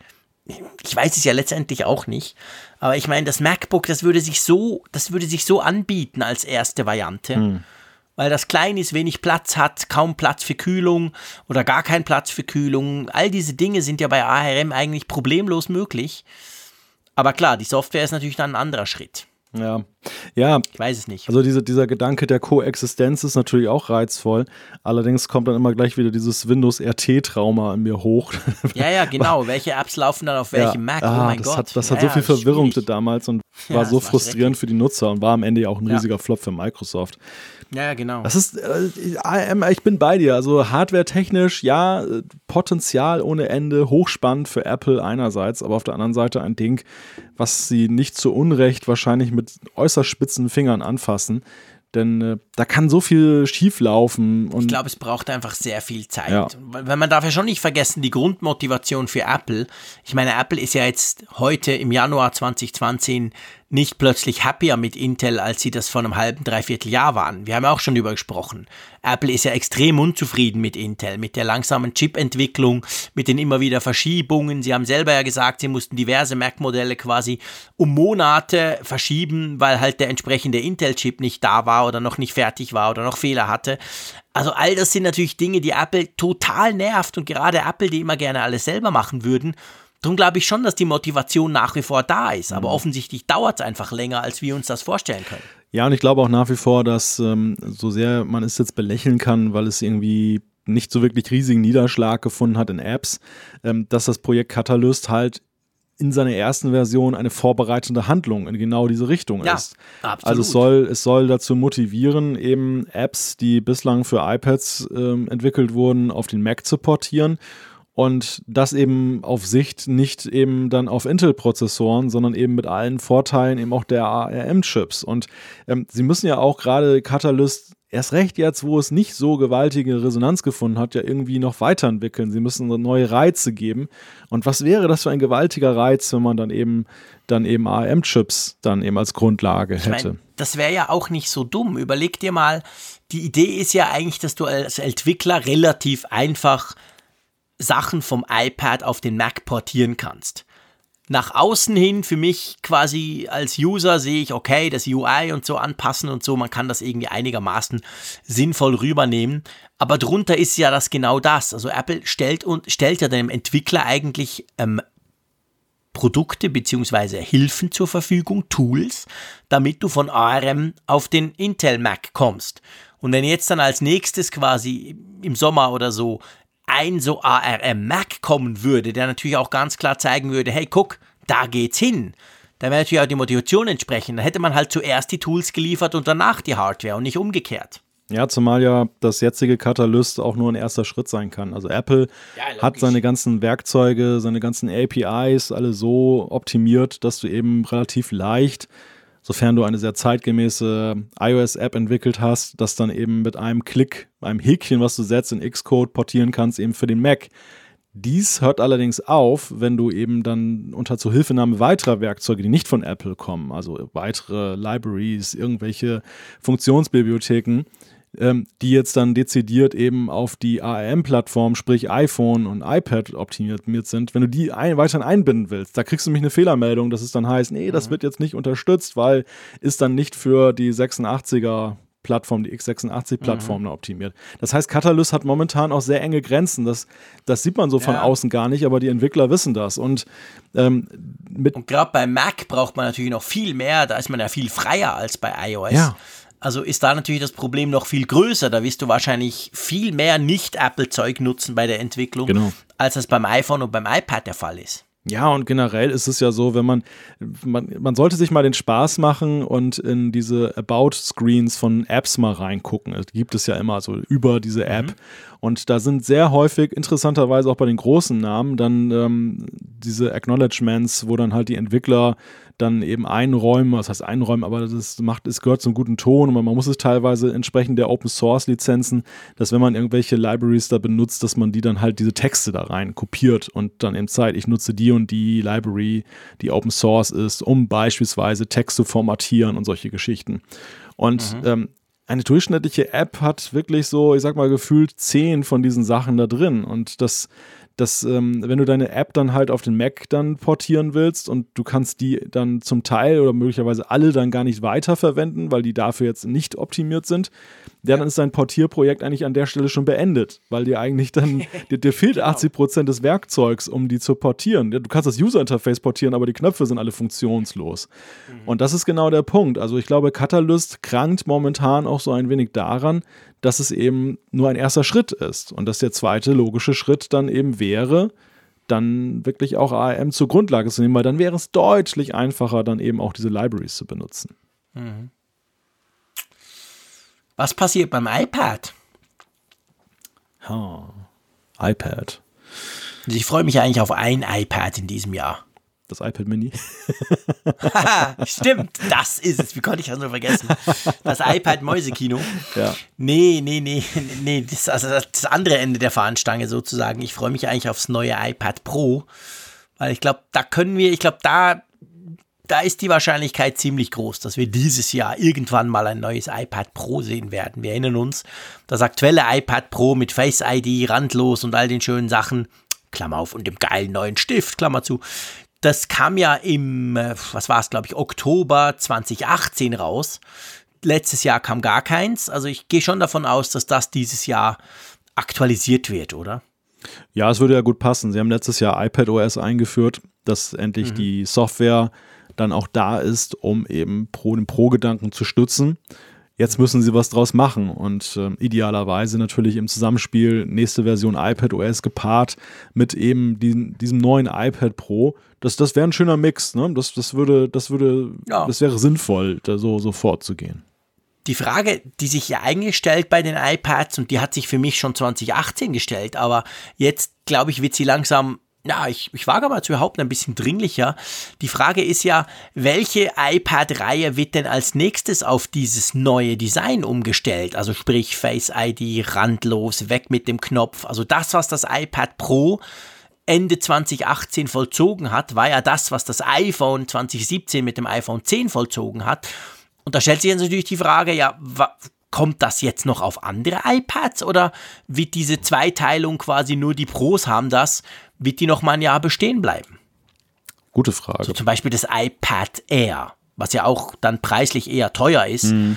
Das könnte doch jetzt eigentlich mal in die Richtung gehen, oder? Ja, das ist, das ist eben die Frage, wo, wo Apple diese, ich sag mal, Runterreichungskette sieht. Bislang ist das ja mhm. kurioserweise so gewesen, dass ähm, Pro-Features sich witzigerweise vor allem im Consumer-iPad dann wieder fanden, in diesem ganz normalen iPad und also wie Tastatur und Stift und so und ähm, das wäre ja auch interessant, wenn man das dahingehend aufwerten ja, und würde. Dem R auch, ja, das stimmt. Das R, Stift haben inzwischen alle. Ja. Also da hat, wie hast du gesagt, Herunterreichung oder ja. da hat, da hat Apple das natürlich durchgezogen, bis hin zum kleinsten Modell, bis zum günstigsten. Tastatur haben, glaube ich, haben hier nicht ganz alle, aber gewisse, so mit, mit dieser Anstecktastatur und dem, und dem quasi dem, ähm, dem Port hinten dran. Jetzt wäre halt quasi dieses Designtechnische wäre jetzt die große Sache mhm. mit Face ID und dem Zeug. Also ich würde mir das schon wünschen. Ich finde, mir fällt das immer wieder auf. Meine Kids haben ja iPad Minis, aktuelle iPad Minis vom letzten Jahr. Und da fällt mir immer wieder auf, ah, so dieser doofe Knopf irgendwie und dieser massive Rand, das ist schon blöd eigentlich. Will ich eigentlich nicht mehr sehen im Jahr 2020.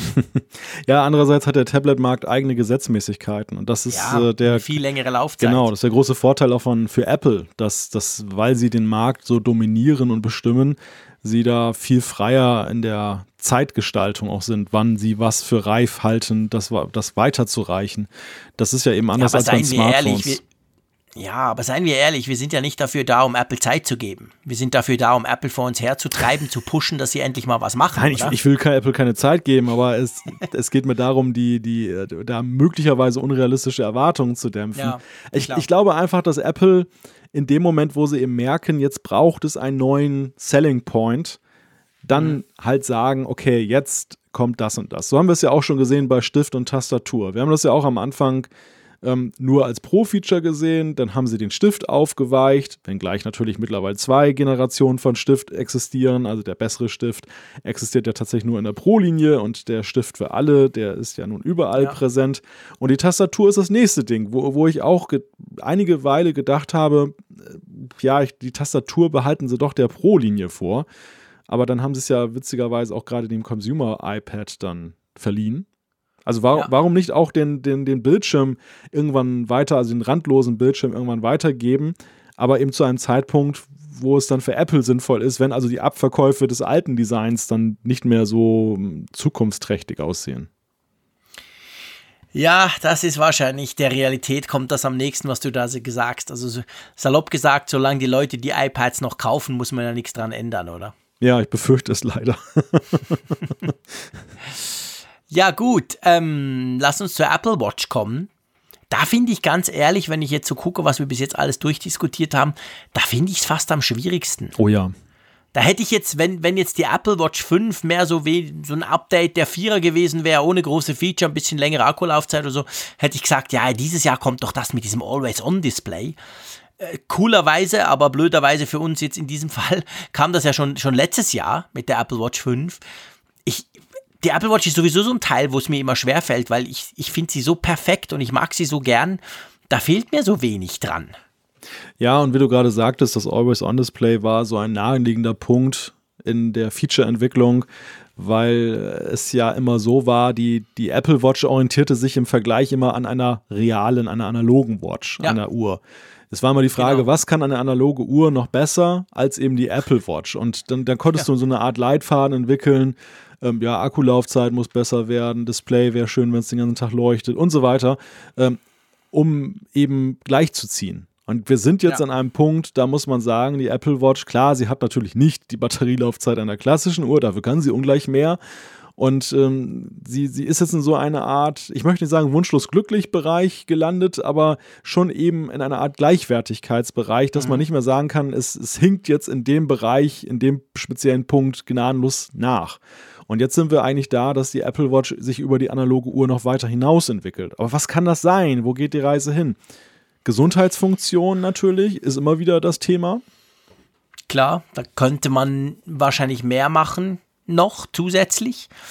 Ähm, ich will jetzt nicht von diesem großen Sleep Tracking widersprechen, so wichtig finde ich es wirklich auch nicht. Aber ja, ja das wäre natürlich was. Ja. Das könnte man auch gut verkaufen, so im Sinn von, hey, die Uhr guckt jetzt auch noch besser zu deiner Gesundheit und zu deinem Schlaf. Aber Dazu müsste natürlich, und das wäre eigentlich der spannende Punkt, müsste mal bei der Akkulaufzeit deutlich was Besseres passieren. Weil, seien wir ehrlich, die Apple Watch 5, natürlich so im Daily Business kommst du locker, easy, gleich weit, aber man merkt schon, dass sie ein bisschen weniger lang hält als die Vierer. Und jedes Feature, das du dazu führst, braucht ja in erster Linie immer Strom. Also ich glaube, beim Akku müsste dieses Jahr einiges passieren. Ja, was? Sie darf auch 0,10 Tausendstel Millimeter dicker werden, jetzt wo der Johnny nicht mehr da ist. Oder ein Akkuarmband. ja, genau. Oh Gott. Mit so kleinen Zellen. Das wäre ja scheiße. Drin. Ich wechsle ja ständig meine Armbänder. Meine Güte, wie würde man das denn machen? Musst du viele Akkuarmbänder kaufen. Ist doch praktisch. Ja, ja, genau. Sehr gut für Apple. Akku ist sehr gut für Apple, genau. ja, weiß nicht. Vielleicht nee, lieber in der Uhr. Vielleicht auch in der Kommunikation noch, dass man da was macht. So eine kleine Kamera einbaut, Videotelefonie über, das, über die Apple Watch. Oh mein Gott, bloß nicht. Das, das hat, ja, das hat ja Samsung mal gemacht ja. und ich behaupte mal, die ersten, die ersten, also klar, die allererste Smartwatch, die man so richtig auf dem Schirm hatte, war natürlich die Pebble. Müsst ihr uns nicht schreiben. Ich weiß, es gibt auch einige Fans da draußen von dem Teil. Aber ich sag mal, die erste Smartwatch, die, die, die ein bisschen mehr konnte, war, kam ja von, von Samsung und die hatten ja am Anfang Kameras drin. Und ich behaupte mal, das hat dem, dem, dem ganzen Genre Smartwatch so geschadet, fast so ein bisschen wie, wie bei der Google Glass Uhr, die ja auch wegen der Kamera letztendlich dann gekillt wurde. Ähm, na, nee, also ich glaube, das brauchen wir einfach nicht, oder? Sei mal ehrlich. Also gehen wir mal davon aus, gleich dick, sieht genau gleich aus, hat aber noch eine Kamera. Wie sie das auch immer machen würden, wofür würdest du das brauchen wollen? Ja, gut, das ist. Auf dem Mäusekino siehst du ja eh nichts. Das ist so wie Walkie-Talkie, ne? Das sind so sind genau. so Verkaufstechnologien. Im ersten Moment sind, denkst du halt, oh wow, ist irgendwie so, hat sowas von Star Trek, ne? Kommunikator und so. Aber am Ende stellst du halt fest, nutzt du halt dann doch nicht, aber dann hast du die Uhr schon gekauft. ja. ja. ja, ja. Ich, ja, ich glaube, das kommt solche, solche vielleicht. Ja, solche Features gibt es halt Akku auch mitunter. Ja, Akku ist sicherlich ein Thema. Natürlich, klar. Wahrscheinlich, ich meine, die Kamera, das wäre jetzt so was Typisches, was eben dann nicht Apple macht sondern irgendein anderer, irgendwie Xiaomi oder so, kommt und sagt, hey, guck mal, wir haben eine Kamera und dann eine richtig gute und so. Aber eigentlich braucht es ja niemand. Also das, hm. das kann ich mir nicht so recht vorstellen. Aber vielleicht auch da in Anführungszeichen weniger spektakulär. Aber ich versteife mich so ein bisschen auf den Akku, ganz ehrlich gesagt. Nicht, weil ich nicht zufrieden bin damit. Wirklich nicht. Ich mag meine Apple Watch 5 super gut. Aber das würde so die, das würde so die Grundlagen geben, damit man noch mehr Features einbauen kann, weißt du, glaube ich. Ja. Was, was denkst du denn über Konnektivität im Sinne von 5G und Wi-Fi 6? Völlig unnötig. Ja. Ich meine, Wi-Fi 6, klar, großer Hype und geil, aber sei, sei mal ehrlich, wie schnell muss, müssen denn diese 15 Zeichen, die du da hin und her überträgst, auf der Uhr sein? Es ist ja nicht so, dass du da ganz viele Daten überträgst. Ja nicht wie, wie beim iPhone, wo du mit 4K irgendwie irgendwas Streaming machen willst, vielleicht in Zukunft. Also Wi-Fi 6 brauchst du nicht. 5G braucht noch viel zu viel Strom. Auch da, das Problem haben wir sogar in den Smartphones, dass die viel weniger lang halten, wenn sie im 5G-Netz sind als im 4G-Netz. Also da hast du eigentlich noch nichts davon, zumal du weißt ja, Funkloch Malte auch noch nichts davon hat, wenn kein 5G da ist. Also von dem her gesehen, nee, ich glaube Konnektivität bei der Uhr, ich rede jetzt von der Uhr. Ich meine, natürlich will ich 5G im iPhone und Wi-Fi 6 sowieso und so, aber ähm, ich glaube nicht. Ich glaube, die Uhr bleibt vorderhand auf, auf diesem LTE, das ist ja auch immer noch sehr aktuell. Und Wi-Fi technisch ja gut, was, was ist der Punkt? Es, es ist nicht nur schneller, sondern es, ist, es geht auch weiter. Ich glaube, also reichweitentechnisch wäre es auch gut, oder? Wi-Fi 6. Mhm. Bin jetzt gerade nicht sicher. Ich glaube, es sind die zwei Geschichten, die, die vor allem verbessert wurden. Also das mit der Reichweite wäre natürlich ein Punkt, klar. Aber ja, kann ich mir nicht so recht vorstellen. Vielleicht auch Mikro. Was, was denkst du so mit der Geschwindigkeit? Weißt du, also man hat ja, ja dann irgendwann mal rausgefunden, dass die Apple Watch 5 ja eigentlich den gleichen Prozessor hat wie die Apple Watch 4, nur einen anderen Display-Controller für, für, eben dieses Always-On-Display. Mhm. Meinst du, es müsste da was passieren? Quasi, dass man da sagen kann, hey, die Apple Watch 6 ist doppelt so schnell? Sehe ich eigentlich auch nicht mehr so als großes Problemfeld an. Das war ja mhm. tatsächlich bei den ersten Apple Watches ein großes Thema, dass wenn du bestimmte mhm. Apps geladen hast, dann ist sie schon wieder in Standby gegangen, bevor die App genau, überhaupt mal sichtbar wurde. Stimmt. Vor allem die dampfbetriebene, die, mit der ich ja sehr lange gearbeitet mhm. habe, mhm. da war das ja wirklich der Fall. Apps waren fast gar nicht nutzbar auf dieser, dieser Apple Watch. Mittlerweile ist es ja eben so, du kannst sie gut starten und es zeigt sich ja eben auch, dass auch Apps eben eine gewisse Komplexität, auch trotz der Möglichkeit, sie jetzt direkt zu entwickeln, nicht mehr dieses Watchkit benutzen zu müssen, aber ja. diese Komplexität übersteigen sie nicht. Es ist einfach, dass das kleine Display, ähm, die Use Cases, die du hast, die, ja, die führen halt einfach dazu, dass, dass du da nicht wirklich Bedarf hast. Wie, wie siehst du das mit Micro-LED? Ist auch noch so ein Thema, was man liest. So Display bekommt dann Micro-LEDs statt OLED, um letzten Endes dann die, die Akkulaufzeit auch dadurch zu erhöhen ich, ich wollte jetzt gerade das sagen, ja, ich weiß, dann heißt dann wieder, Frick spricht immer nur über Batterien überall, der Spinner. Ähm, ich glaube, ja, also ich meine, ein OLED-Display ist fantastisch. Ich finde das Display der Apple Watch großartig. Es ist super scharf. Ich kann das sogar mit meinen schlechter werdenden Augen immer noch lesen. Ist ganz toll. Wenn es gleich gut ist und weniger Akku braucht, ja, dann dürfen Sie von mir aus die Akku, die, also die Display-Technologie wechseln. Aber sonst sehe ich da eigentlich keinen Bedarf. Ja. Also ich glaube. Aber das wäre natürlich auch eine Variante. Du hast natürlich recht. Ich ja. habe jetzt immer nur von der Batterie gesprochen und mir überlegt, wird die dicker, wie macht man das? Man könnte natürlich vielleicht das Display tauschen und dadurch viel Strom sparen. Das, das wäre auch ein Punkt, ja. War ja auch mal diskutiert worden, dass diese Mikro-LED-Entwicklung ja. für genau. 2020 fertig sein könnte. Also ich glaube, klar, ist jetzt völlig fiktiv und dahingesponnen, aber wenn es darum geht, wie sollte dieses Line-Up sein, wie sollte dieses Setup sein, dieser, dieser Apple Watch für 2020, damit sie interessant ist, mindestens genauso interessant wie die beiden vorherigen, dann wäre es ja eigentlich ideal für Apple, wenn sie einerseits einen sehr breit die breite Masse ansprechendes Feature hätten, sprich eben Akkulaufzeitverlängerung zum Beispiel. Genau. Was, was, aber für sich genommen nicht so gewaltig ist, weil ja auch nicht jeder jetzt die, die Akkulaufzeit als problematisch ansieht oder mhm. da so deutlich eine Verbesserung. Man nimmt es gerne mit, aber es ist nicht so, dass alle sagen, oh Gott, die ist so schlecht. Auf der anderen Seite dann vielleicht ein Feature, was irgendwie fasziniert, aber letzten Endes gar nicht mal jeden so unbedingt anspricht oder für jeden wichtig ist. Und da mhm. denke ich jetzt gerade mal so exemplarisch an diese, diese nicht-invasive Blutzuckermessung. Das wäre natürlich unglaublich ja. faszinierend, wenn das Apple das gelingen extrem. würde. Ja. Und äh, würde ja auch so. Und das würde noch, das würde ja noch massiv mehr Leute ansprechen als die ganze ähm, ja. EKG-Geschichte. Eben, genau. Ja, und würde auch für Furore sorgen. Denk nur an den Medienrummel, den das nach sich ziehen würde. Aber meinst du denn, ich meine, das, das ist ja tatsächlich etwas, was man immer wieder so ein bisschen munkelt.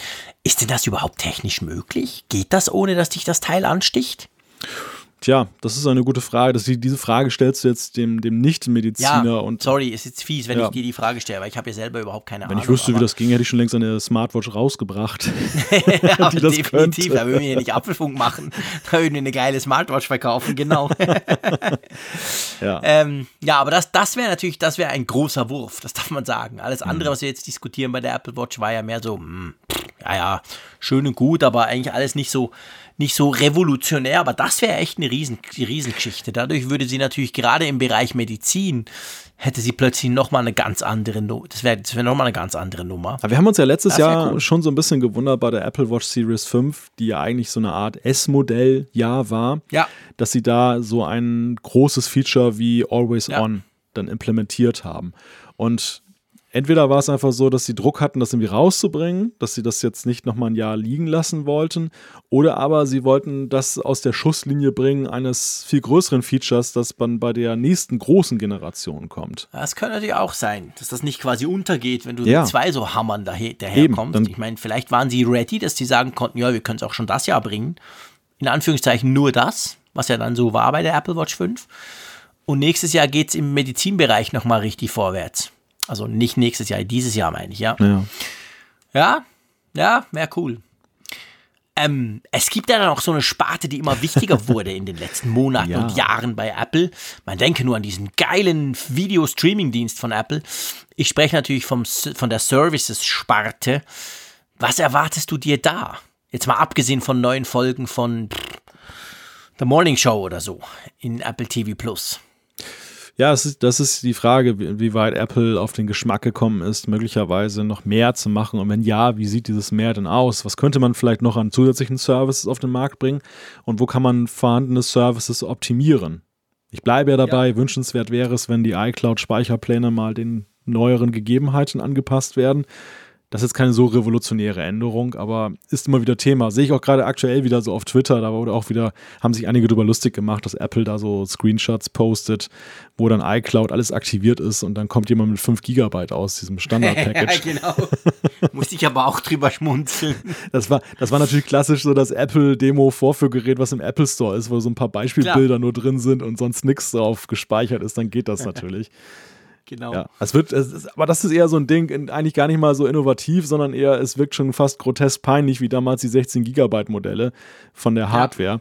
wo man eigentlich jetzt auch im Jahre 2020 einmal mehr, wir haben es letztes Jahr schon festgestellt, sagen muss, es geht gar nicht mehr so, so klein, das ja. zu, zu machen.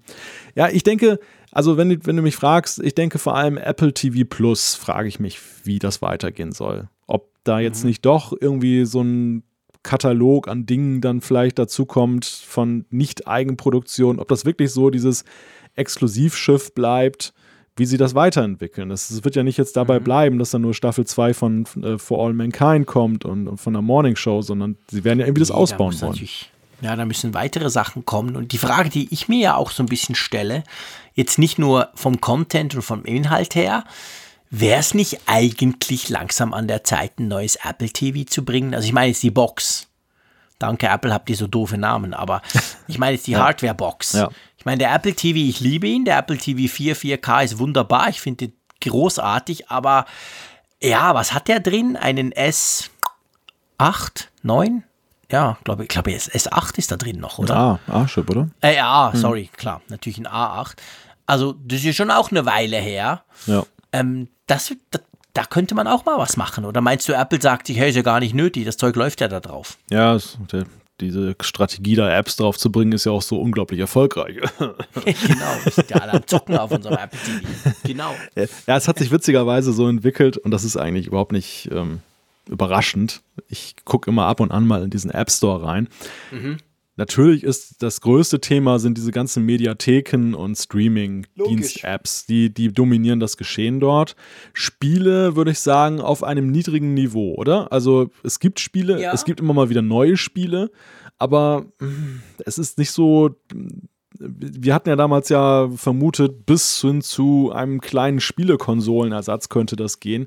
Da ist das ja, ja. weit von entfernt. Und wenn wir ja, über Weiterentwicklung sprechen, dann glaube ich, ist es weniger ein Performance-Problem. Natürlich ist es das, wenn man ja. mehr damit machen will in Sachen Games, aber vor allem ein bei der Zielgruppe ankommen Problem. Dass, dass du letzten Endes dann sagst, okay, das ist jetzt wirklich ernstzunehmend für dies und das. Ja, ich glaube, das, das, also, das, ich, was heißt traut sich nicht? Das will Apple auch irgendwie nicht, weil, wenn sie das Ding besser positionieren wollen, jetzt mal abgesehen von der Hardware, klar, dann knallst du da ein A13 rein und dann hast du sehr potente Hardware in dem Ding drin, aber ich meine, es ist ja auch mit diesen, mit diesen Game-Controllern, die gibt es so ein bisschen irgendwo im Apple Store, also eigentlich nee, nicht, aber online kannst du sie bestellen, also das ist ja auch viel, klar, du kannst, du kannst die Xbox und den, den PS4-Controller damit connecten, das ist natürlich ein toller Move, das macht Sinn. Aber auch da ist, ist irgendwie, ähm, das wird viel zu wenig aktiv, weißt du, auch vermarktet oder, ja. oder beworben, so im Sinn von, hey, ihr habt doch sicher eine Xbox, guck mal auf dem Apple TV, sind viel die besseren Games, kannst du gleich brauchen. Das, das kommt mir alles so ein bisschen vor, ja, wir machen es so ein bisschen, aber eigentlich ist es uns wurscht. ja, das ist so ein chronisches Problem der Apple TV-Box. Also ich, ja, ich, ich äh, verfolge diese Entwicklung mittlerweile schon geraume Zeit mit, ich weiß gar nicht, wo ich eingestiegen bin, Apple TV 3 oder so. Also auf jeden Fall, das war noch so ganz übles Zeitalter, wo auch noch gar nicht dann alle möglichen Apps zugelassen wurden. Es war ein sehr mhm. exklusives Privileg, äh, seitens Apple zugelassen zu werden, da drin zu sein. Und auch die Performance war unter aller Kanone jetzt nach heutigen Maßstäben. Und sie haben es ja schon sehr weiterentwickelt, aber trotzdem gibt es immer noch sehr viele Fragezeichen. Warum ist dieser App Store so merkwürdig, dass man ihn jetzt, dass es diesen Katalog nicht im freien Web gibt, zum Beispiel, dass die mhm. Apps eigentlich nicht wirklich eigenständig sind, sondern irgendwie immer gekoppelt sind, auch ein Stück weit mit iPhone-Apps oder sonstigen iOS-Apps. Ähm, ja, der Apple TV ist eigentlich viel weniger autark als inzwischen die Apple Watch. Ja, total. Ist total. Ist eigentlich krass. Er ist total abhängig von allen möglichen Sachen. Er hat sehr begrenzten Speicherplatz und da von diesem Speicherplatz dürfen Apps auch wiederum nur ein ganz bestimmtes Kontingent dann abfordern, wenn man dafür programmiert. Du, du kannst gar nicht frei programmieren, du, du bist eigentlich wirklich in so Schemata eingezwängt. Also du könntest zum mhm. Beispiel niemals eine News-App fürs Apple TV machen. Du wirst du natürlich einwenden, wer will denn News auf dem Fernseher lesen? Aber warum denn nicht? Ich meine, äh, ja. wenn du Entwickler ermuntern willst, dass Apps auf dem Fernseher die Zukunft sind, dann gib ihnen doch das Instrumentarium frei zu entwickeln. Zumal der Chip doch mhm. so, so leistungsstark auch ist. Der, der ist ja ebenbürtig einem iPhone. Und das, das, das ist, sind halt so viele Fragezeichen, die, die da sind, die gar nicht mal was mit dem Aussehen der Box zu tun haben oder elementaren Features, sondern einfach in diesen vielen Limitierungen drin stecken, die da noch ja. drin sind. Ja, ja, das ist genauso. Schwierige, schwierige Sache. Ähm, meinst du, Apple wird, wir sind ja eigentlich im Services, wir sprechen über die Services. Meinst du dieses von manchen gewünschte und jetzt doch ab und zu kolportierte, diese Geschichte mit diesem Apple Super Abo, meinst du, da kommt was? So nach dem Motto, du zahlst, keine Ahnung, ich sag mal was, du zahlst 50 Euro im Monat, mhm. du hast Apple TV, du hast Arcade, du hast Apple Music drin, du hast iCloud, 2 Terabyte, weiß nicht was. Und wenn du 80 Euro zahlst, hast du auch noch das iPhone, was du jedes Jahr wechseln kannst. Irgend sowas. Meinst du, da passiert dieses Jahr was? Könnte ich mir tatsächlich vorstellen, ja. Also sie haben jetzt mhm. mittlerweile dermaßen viele Services angehäuft, dass es ja alleine schon aus Übersichtlichkeitsgründen eine nette Geste dem Kunden gegenüber wäre, selbst wenn sie keinen, ja, würde passen, wenn, selbst, ja, selbst wenn sie keinen Rabatt darauf gewähren oder nur einen minimalen, aber du, wenn du alle Services haben möchtest und hast nicht Lust, äh, jeden einzelnen zu abonnieren und zu verwalten, wäre es ja schon eine feine Sache. Du könntest das an einer Stelle machen.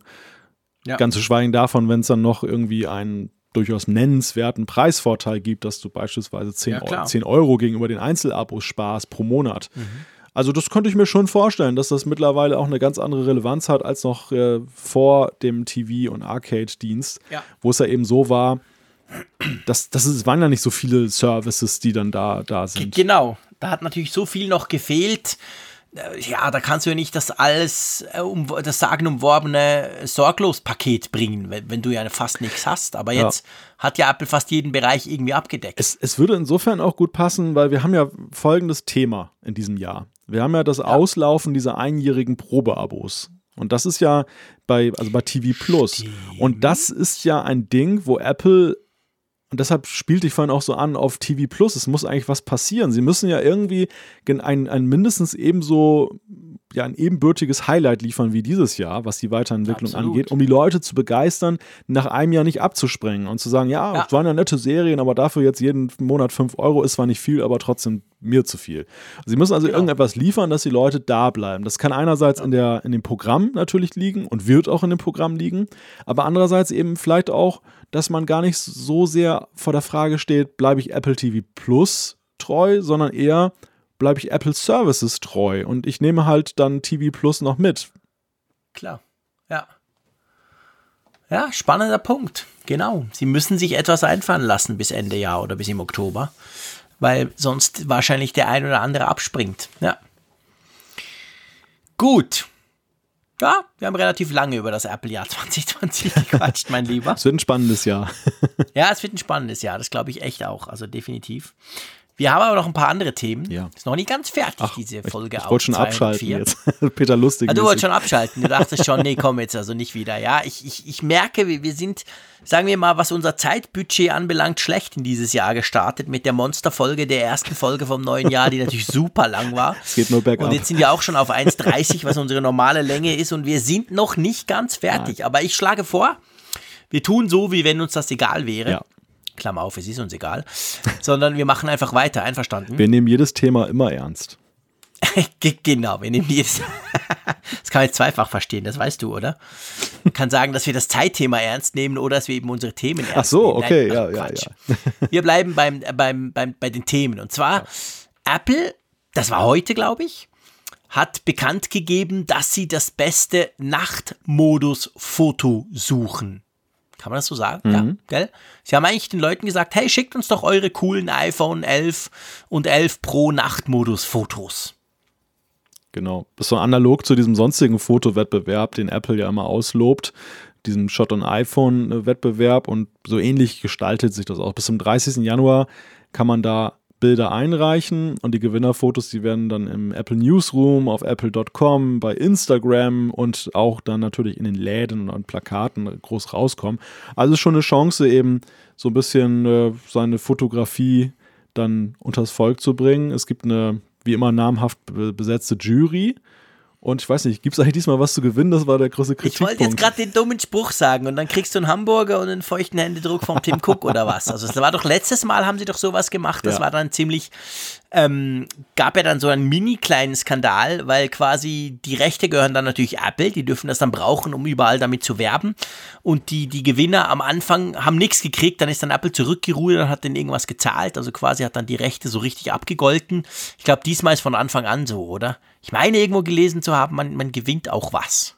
Mhm. Ich gucke gerade schon in der Pressemitteilung. Es ist auf jeden Fall nicht ganz oben stehend, dass man was gewinnt. Nee, nee, nee, ich scrolle auch gerade runter. gewinne, gewinne, gewinne. Wahrscheinlich kriegt man ein, ein, ein Smart Battery Pack. Damit man weiterhin in der Nacht fotografieren Damit man länger fotografieren kann, ja, genau. Genau. Ja, aber. Ich meine, ich hätte das irgendwo gelesen. Warte mal, Apple ist davon überzeugt, da, da ist irgendwas. Ganz unten im Kleingedruckten. Ah, eine Lizenzgebühr, ich sehe es auch gerade. Ich brauche mal kurz meine Brille, das ist so klein geschrieben. Ähm, Apple, Rhabarber, Rhabarber. Das ist auch ein lustiger Satz. Ne? Apple ist davon überzeugt, dass die Fotografen auf ihre Kosten kommen sollten. Das waren sie beim letzten genau. Mal ja noch, erst noch nicht so. nee, nee, eben nicht, genau. Ja. Die Rechte am eigenen Foto bleiben erhalten mit Einreichung eine gebührenfreie, weltweite, unwiderrufliche, nicht exklusive Lizenz für ein Jahr zur Nutzung. Änderung, Veröffentlichung, Anzeige, Distribution, Erstellung. Ja, das ist noch co coole Lizenz, die du da Apple damit gibst. Ja, aber steht hier schon, äh, Apple zahlt den fünf ja. Gewinnerfotografen eine Lizenzgebühr. Ja, ja, genau. Also fünf Euro okay. oder so. Also Zaya, setz dich mal ran, Ja, genau. schick deine Fotos ein. Ja. Ja, aber Spaß und Häme mal beiseite. Ich finde es eine charmante Idee, dass, klar. dass sie jetzt gerade cool. dieses Nachtmodus-Feature in den Fokus rücken. Denn ähm, das ist natürlich schon auch etwas, was jetzt so heraussticht. Und das ist ja auch kein Zufall, dass sie jetzt gerade die dunkle Jahreszeit gewählt haben, also zumindest jetzt hier in, der- in der nördlichen Hemisphäre, ähm, um, um diesen Wettbewerb jetzt dann da zu machen. Also es, es gibt sicherlich ganz reizvolle Fotografien und ist natürlich auch PR-mäßig für sie eine sch- schicke Sache, weil der Night Mode, das haben wir ja bei unseren Reviews festgestellt, ja auch sehr naturgetreu die Sachen wiedergibt. Also dass man wirklich noch sieht, dass Nacht drauf ist. Ja, der ist großartig. Ja, definitiv. Da hat sich nichts dran geändert. Im Gegenteil, es kamen ja einige Updates. Es kam ja das ein oder andere iOS 13 Update. Und da wurden ja auch die, da wurde natürlich auch die, die Hardware der, der neuen iPhones besser unterstützt. Also ich habe heute den Eindruck, der, der Night Mode ist irgendwie ein bisschen besser geworden. Ich weiß nicht, ob dieses, wie heißt es, das Feature, lieber Malte? Ähm, das Pulloven-Fe- Pullover-Feature. Pullover-Feature. Ach hier, Ja, ähm, ähm, ja, ja, ich weiß, was du meinst. Genau. Du weißt, was ich meine. Da Deep, das, äh, wie, Deep, Deep Fusion. Deep, Deep Fusion, ja, ja, genau. Ja, irgend sowas, Klingt- genau. Dieses Feature, das keinen Knopf hat, das sich nirgends ankündigt, wo du nicht merkst, ob er was macht, das aber ganz toll ist. Ich weiß nicht, ob das beim Night Mode auch hilft, aber ich habe schon den Eindruck, also da passiert ja eben auch auf Software-Ebene weiterhin viel und der Night Mode ist wirklich klasse vom iPhone 11, beziehungsweise vom 11 Pro Max, das ich habe. Ja, also, charmante Idee. Ihr kriegt auch was dafür und wenn ihr findet, ihr habt das beste Night Mode Foto überhaupt gemacht, dann habt ihr noch bis zum 30. Januar Zeit, das an Apple zu schicken und dann, wenn ihr ein bisschen Glück habt, gewinnt ihr sogar was. Eigentlich müssten wir beide auch mal einen Fotowettbewerb ausloben, oder? Ein iPhone, Ähm. ein iPhone-Fotowettbewerb. Ja, Ich, also was das, möchtest du denn tun? bitte? Was möchtest du denn tun? Ja, das überlege ich Oder auch gerade. So eine vollkommen nicht koordinierte Aktion jetzt gerade. Du weißt ja auch gar nichts Das ist davon. jetzt sehr live, ja, das ist sehr, sehr live. Ihr wisst ja, wir, wir machen ja den Apfelfunk in dem Sinn immer live. Wir streamen zwar nur einmal im Monat live raus während der Aufnahme, aber sonst sieht die Aufnahme ja auch nicht anders aus. Sprich, wir haben ein Skript, wir haben ein paar Ideen, wir quasseln drauf los, es wird manchmal ein bisschen länger. Und das, ähm, ja, ich, ich fände das eine sehr charmante Idee. Wie wollt ihr denn, wie, wie setzt ihr Apfelfunk um? Was, was kommt euch in den Sinn, wenn ihr an Apfelfunk denkt? Das wäre spannend. Ja, ja. Weißt du, so quasi, es kann sein, wie ihr Apfelfunk hört. Wir haben zum Beispiel äh, Leute, die uns immer ihre coolen Apfelfunk-Tassen schicken, wenn sie am Morgen Kaffee trinken. Mhm. Ähm, ich mache das nicht, weil das, ich würde euch zuspammen, so viel wie ich Kaffee trinke. Aber also, nur so als Idee. Also wir kriegen ja ab und zu quasi irgendwo visualisiert ab und zu was mit, was ihr da draußen so treibt mit dem Apfelfunk. Wir haben auch schon zum Beispiel Fotos bekommen, wenn im Auto auf CarPlay der Apfelfunk läuft. Finde ich immer ganz lustig und so. Ähm, der Malte macht das natürlich nicht, weil er immer rast. Da weiß er gleich, würde ich ihm die Freundschaft kündigen, wenn er das mal macht. Aber auf jeden Fall, ja, vielleicht irgend sowas wäre eigentlich ganz witzig, oder? Ja. Wir müssen uns noch einen Hashtag ausdenken. Ja, also das ist irgendwie jetzt so Work in Progress. Ähm, Du bist dir schon bewusst, dass solche Sachen manchmal aus dem Ruder laufen können. Wir hatten ja schon so ein paar so Echt? Aktionen, die dann relativ groß wurden plötzlich. ja, wir, hatten lange, wir hatten lange keine Aktion mehr. Nee, wir hatten lange keine mehr. Es Ja. ist definitiv Zeit was. Genau, Zeit für Den einen. Apfelfunk-Fotowettbewerb. Genau. Den starten wir jetzt. Apfelfunk zum Die Schießen. Frage ist, ob wir Apfelfunk erst zum nächste. Woche. Apfelfunk zum Schießen, genau. ja, ist eine gute Idee, genau. Schreibt ihr das mal auf, dass wir es nicht vergessen, dann Ja, können wir es in die Shownotes reinha reinhacken. Genau, wir sind ja unter uns hier. Genau, es hört ja niemand zu. Apfelfunk zum Schießen, Hashtag Apfelfunk zum Schießen. Wenn ihr den benutzt, dann scannen wir das auf Twitter, auf Instagram, Facebook kann das glaube ich auch, oder? Also egal wo, müsst ihr einfach diesen entsprechenden und dann bauen wir eine kleine Galerie oder sowas draus. Überlegen wir uns noch auf unserer Webseite, oder? Unser Chefdesigner lässt sich was ja, einfallen. das kriegen wir hin. Das kriegen wir hin. Das kriegen wir auf jeden Fall hin. Und das Thema ist eigentlich eigentlich so quasi in irgendeiner Form Apfelfunk. Das muss nicht unser Logo sein oder irgendwas. Das kann, ist egal was. Könnte auch eher auf einer Düne sein mit dem Kopfhörer. Kann ja auch sein, wo ihr den Apfelfunk hört. Also irgend sowas. Genau, Was- was? Lieblingsorte zum Apfelfunk hören oder Genau. witzige Bildkompositionen, die irgendwas mit Apfelfunk zu tun haben. Also da ist der Kreativität, ist da, könnt ihr freien Lauf lassen. Genau, die Jury ist natürlich extrem prominent besetzt. Einerseits der Malte, andererseits ich. Und weil ich ja erwiesenermaßen nichts von Fotos verstehe, äh, tue ich jetzt hier noch den Raphael Zeyer nominieren. Ja, genau. der manchmal ein mühsamer Sack ist, aber eines kann er wirklich gut und das ist fotografieren. Also der wäre, wenn er nicht so gerne ganz lange Texte schreiben würde, wäre der sicher Fotograf geworden. Da bin ich überzeugt davon. Das ist der FIFA Darum schlage ich vor, dass ja. wir ihn auch noch in die Jury aufnehmen. Einverstanden? Das ist der FIFA-Schiedsrichter äh, so wie ich ihn kenne, hört er das erst in drei Monaten dann und kriegt es dann, dann erst mit, aber wir werden es ihm auch so sagen. Wenn, sein, wenn sein, Sie haben ein bisschen verspätet mit den Folgen. Wenn von, sein Postfach Apfelfunk. längst überläuft. Genau. ja, das machen wir. Es ist sehr ad hoc jetzt gerade hier passiert. Aber ab und zu fällt dem Malte auch mal was direkt und super spontan ein. Was heißt ab und zu eigentlich immer? Sorry, das war jetzt fies. Ja, ja. Aber ähm, das finde ich, ich finde es eine coole Idee. Ich bin schon richtig Feuer und Flamme. Ja. Nach 1 Stunden 40 Apfelfunk, hey. Und viel zu wenig Schlaf dieser Woche, weil irgendwie am Montag auch schon gepodcastet. Hei, hei, hei. hei, hei. Was wird das nur? Na cool. Machen wir. Ich mache da gleich. Moment. Ich muss in unserem Skript noch was basteln. Und zwar haue ich da jetzt, ihr seid quasi live dabei. Apfelfunk zum Schießen. Apfelfunk hm, zum Schießen. So. Und zwar schreibe ich das rein, weil das gibt dann eine Titelmarke. Ihr wisst ja, wir machen uns ja immer die Mühe, unsere Themen quasi mit Titelmarken zu versehen, damit man im Podcast springen kann, was wir natürlich nicht wollen, aber es gibt, glaube ich, drei, die das cool finden von unseren 50.000 Hörern. Und für die machen wir das und drum machen wir dafür natürlich einen eigenen. So. Ha! Schon wieder was gemacht, schon wieder was gelernt. Cool. Ich bin, ich bin ja super, super gespannt auf euch da draußen, weil ich weiß, ihr seid unglaublich viel kreativer als ich. Von dem her freue ich mich riesig. Ja, das, eigentlich machen wir es viel zu selten, ne? dass, dass wir uns diesen, ja. diesen Input holen, der ja so gewaltig wir ist. Wir haben so eine gnadenlos coole Community. Das ist ja. genau der Punkt. Also, wir nehmen uns vor, euch mehr einzubinden, liebe Hörerinnen und Hörer, wenn ihr wollt. Ihr müsst ja, ja eben, genau. Ja. Ihr könnt uns auch nur hören. Es soll ja, ja nie anstrengend werden, der Apfelfunk. Das darf es ja nicht. Es soll ja Spaß sein. Von dem her könnt ihr das weiterhin einfach hören. Aber wenn ihr findet, ich habe eine tolle Idee gerade jetzt, dann schickt uns die. Das wäre wirklich cool. Großartig. Ha, ich freue mich drauf. Also komm, ein Thema haben wir noch, bevor ja. wir dann äh, zur Umfrage der Woche kommen. Es geht um die I, die Airp AirPods Pro. Meine Güte, was ist denn jetzt los? Ich kann nicht mehr sprechen. Das ist ganz übel. So, also es geht um die AirPods Pro. Und zwar geht es um, tja, ich will nicht sagen Gerüchte, aber ab und zu offensichtlich doch auftauchende Probleme, die vielleicht eventuell darauf schließen lassen könnten, dass die einen Hardware-Bug haben. Habe ich das richtig so gesagt mhm. oder war es zu kompliziert? Äh, ja, im Prinzip habe ich verstanden, was du mir sagen wolltest. das hast du jetzt in deiner schönen, typischen Art, weil du ja viel netter bist als ich, hast du gesagt, du hast dich total verschwurbelt, du Idiot. Sag doch einfach, haben die AirPods Pro ein Hardware-Problem? ja, so kann man es natürlich auch sagen.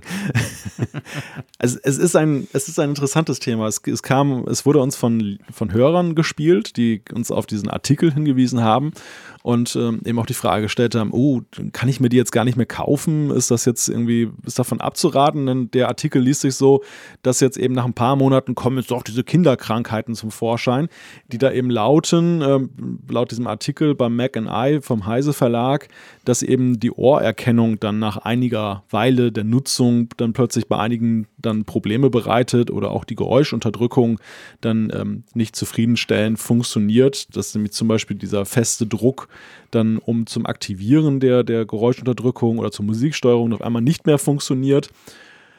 Und ich habe im ersten Moment gar nicht gesehen, wo der Artikel herkam. Und ich dachte so, naja, das sind ja so diese typischen Artikel, die im Winter dann nochmal auftauchen, weil mhm. sie dann gut Klicks bringen. Und äh, das sind da so diese einschlägigen Portale, die solche Themen immer wieder spielen. War dann aber doch überrascht, dass der aus meiner Sicht sehr seriöse Heise Verlag das eben aufgegriffen mhm. hat, was für mich dann halt schon wieder eben eine andere Dimension hat. Und dann frage ich mal dich, ähm, wie schätzt du das ein? Du hörst ja auch viel, also äh, hörst viel im Sinne von AirPods Pro einerseits, aber du hörst ja auch viel von, von Nutzern. Und ähm, ist, das, ist das ein Thema? Ich habe den Eindruck, ich hörte das zum ersten Mal. Ja, also ich habe das tatsächlich auch zum ersten Mal gehört.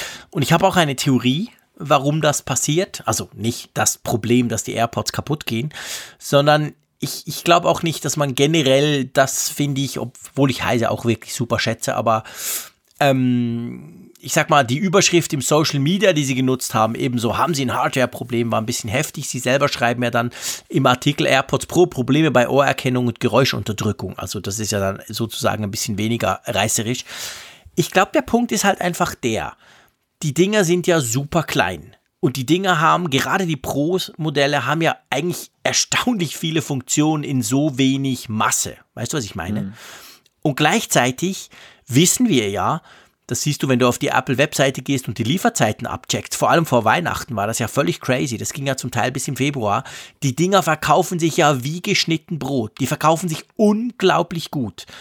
Und dadurch kann man davon ausgehen, dass unglaublich viele AirPods Pro in, in, inzwischen bei den Leuten sind. Und ein gewisser Pro Promille oder pro Tausendstel oder was auch immer oder noch, noch weniger Prozentsatz hat wahrscheinlich einen Fehler. Das ist, ich will nicht sagen normal, aber das heißt noch länger nicht, dass die grundsätzlich falsch designt wurden. Mhm. Aber das Problem ist halt, weil die so viel verkauft werden, ja, dann gibt es dann halt ein bisschen bei einigen, wo das plötzlich passiert. Weißt du, worauf ich hinaus will? Ja. Also quasi mhm. bei diesen extremen Massenproduktionen kann es natürlich schon sein, dass irgendwo ein Problem bei einigen irgendwo in einer Charge, was auch immer, keine Ahnung, in einer Produktionswoche oder irgendwas. Und die kommen jetzt halt, und es sind halt viele, weil die sich so gut verkaufen auch. Aber ich gehe nicht davon aus, dass das ein grundsätzliches Problem ist. Und vor allem, der Hörer hat ja gefragt, ja, kann ich die denn jetzt noch kaufen?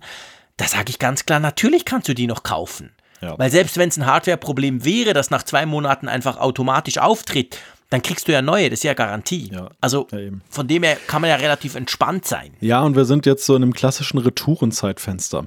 Die, die ersten AirPods Pro Stimmt. sind jetzt so ein paar Monate alt. Das ist ähm, so, wie du es ja auch beim Auto hast, wie du es bei vielen anderen Gegenständen hast, die du kaufst dann häufig so der Zeitpunkt, wo sie dann auch gerne mal kaputt gehen, wenn sie einen mhm. Fehler haben. Aber diese, das ist, ja, genau. Die Frage ist nicht, dass, dass die kaputt gehen. Das, das tun fast alle elektrischen, elektronischen Geräte. Aber ähm, in welchem Umfang gehen sie kaputt? Und da, das ist für mich das große Fragezeichen. Das kann der Artikel natürlich auch nicht beantworten. Ähm, ja. Die Dringlichkeit wird hier argumentiert damit, dass in der Redaktion dort auch ein Gerät war, das kaputt gegangen ist und dass, dass sie dadurch dann geschlussfolgert haben, es könnte was Größeres sein. Aber ich finde, es wird nicht gedeckt durch die Nutzerberichte. Wir hören ja auch viel ja. von, und, und ich glaube, gerade das genau. Thema AirPods Pro ähm, scheint mir eines zu sein, das auch bei unseren Hörern und Hörern eine unglaubliche Durchdringung schon hat. Also sehr viele haben mhm. die sich mittlerweile gekauft. Wir kriegen sehr viele Rückmeldungen, ja. wo gesagt wird, hey, wow, die sind ja wirklich faszinierend und so. Und unglaublich wenig bis hin zu, zu fast gar nicht äh, kriegen wir Rückmeldungen, dass da irgendwelche Probleme damit sind. Genau. Und ähm, ich glaube, so bei der Tastatur zum Beispiel, da war das ganz anders. Wir haben ja auch bei der Tastatur, als wir noch so ein bisschen am Zweifeln waren, ob diese Sache gegen, mit der Butterfly-Tastatur wirklich so ein mhm. Thema ist, da hatten wir ja längst einen, einen doch respektablen Prozentsatz von Nutzern, die eben gesagt haben, ja. pass auf, ich habe das Problem auch, hier klemmt das P, hier klemmt das A, es geht gar nichts mehr. Genau. Haben wir bislang bei den AirPods Pro nicht, deshalb fasse ich diese Meldung schon mit erheblich spitzen Fingern an. Ja, ja, es geht mir auch so und ich glaube, das ist genau der Punkt. Also der, der alles entscheidende Punkt ist nicht meine Theorie, sondern eigentlich, wenn das ein größeres Problem wäre und gerade im Wissen, dass die sich so unglaublich gut verkaufen, dann wäre das Internet voll davon. Ja. Dann würdest du, dann würden die Apple-Foren überquellen. Jedes Medium, das ein bisschen über Technik schreibt, hätte das schon längst auf dem Schirm und aufgegriffen. Und wir hätten es, das sage ich in, in, in aller Bescheidenheit, wir hätten es auch schon lange mitbekommen, weil wir nämlich von euch immer so ganz spannende Infos kriegen. Viele von euch schreiben, hey, mir ist aufgefallen das und das und so. Und wir können dann so ein bisschen abschätzen, wenn das mehrmals kommt, wie es ungefähr aussieht. Und wir haben wirklich auch nichts gehört. Darum glaube ich, das ist kein generelles Problem. Das muss man ganz klar sagen. Ja, sehe ich auch Also, so. wenn ihr AirPods Pro wollt und vor allem noch bekommt, zeitnah, kauft die Dinger, die sind wirklich klasse. So, Umfrage der Woche. Oh ja. Einverstanden? Oh ja. Magst du mal die Frage wiederholen, die wir letzte Woche äh, gestellt haben, weil wir haben ja eine lange Folge gemacht, aber da gab es trotzdem eine Umfrage der Woche natürlich. Ja, wir haben die Frage an euch äh, weitergegeben. Die letzte Folge stand ja ganz im Zeichen des Rückblicks auf das Jahr 2019 und wir haben natürlich auch die Frage an euch weitergegeben, wie fandet ihr denn das Apple-Jahr 2019? Und da haben wir zur Stunde 1884 Rückmeldungen bekommen mit einem, ich würde sagen, relativ einhelligen Tenor. Ja, mit 62,2 Prozent bei gut. Also die überwältigende Mehrheit findet es gut. Und dann gleich hinten dran 20,6, die gesagt haben, sehr gut. Also über 80 Prozent gut oder sehr gut, das, das, ist, das ist beeindruckend, oder? Ja, das deckt sich ja auch. Vor allem für ein Jahr, das ja am Anfang noch komplett anders aussah. Ja, eben. Mit einem Jahr, das sehr schlappig anfing, wo ich wirklich zeitweise gedacht habe, oh, das könnte ein langweiliges Apple-Jahr werden. Ja, wir wollten ja den Apfelfunk schon zum Comedy-Funk umbenennen, weil wir dachten, wir können nicht über Apple reden. Das ist ja genau. total schnarchnasig und vor allem traurig. Wir schon den Plan, uns, aber es wurde dann nicht. Wir den Plan, uns nur noch mit uns selbst zu beschäftigen, aber. Würden wir nie tun, sowas, gell?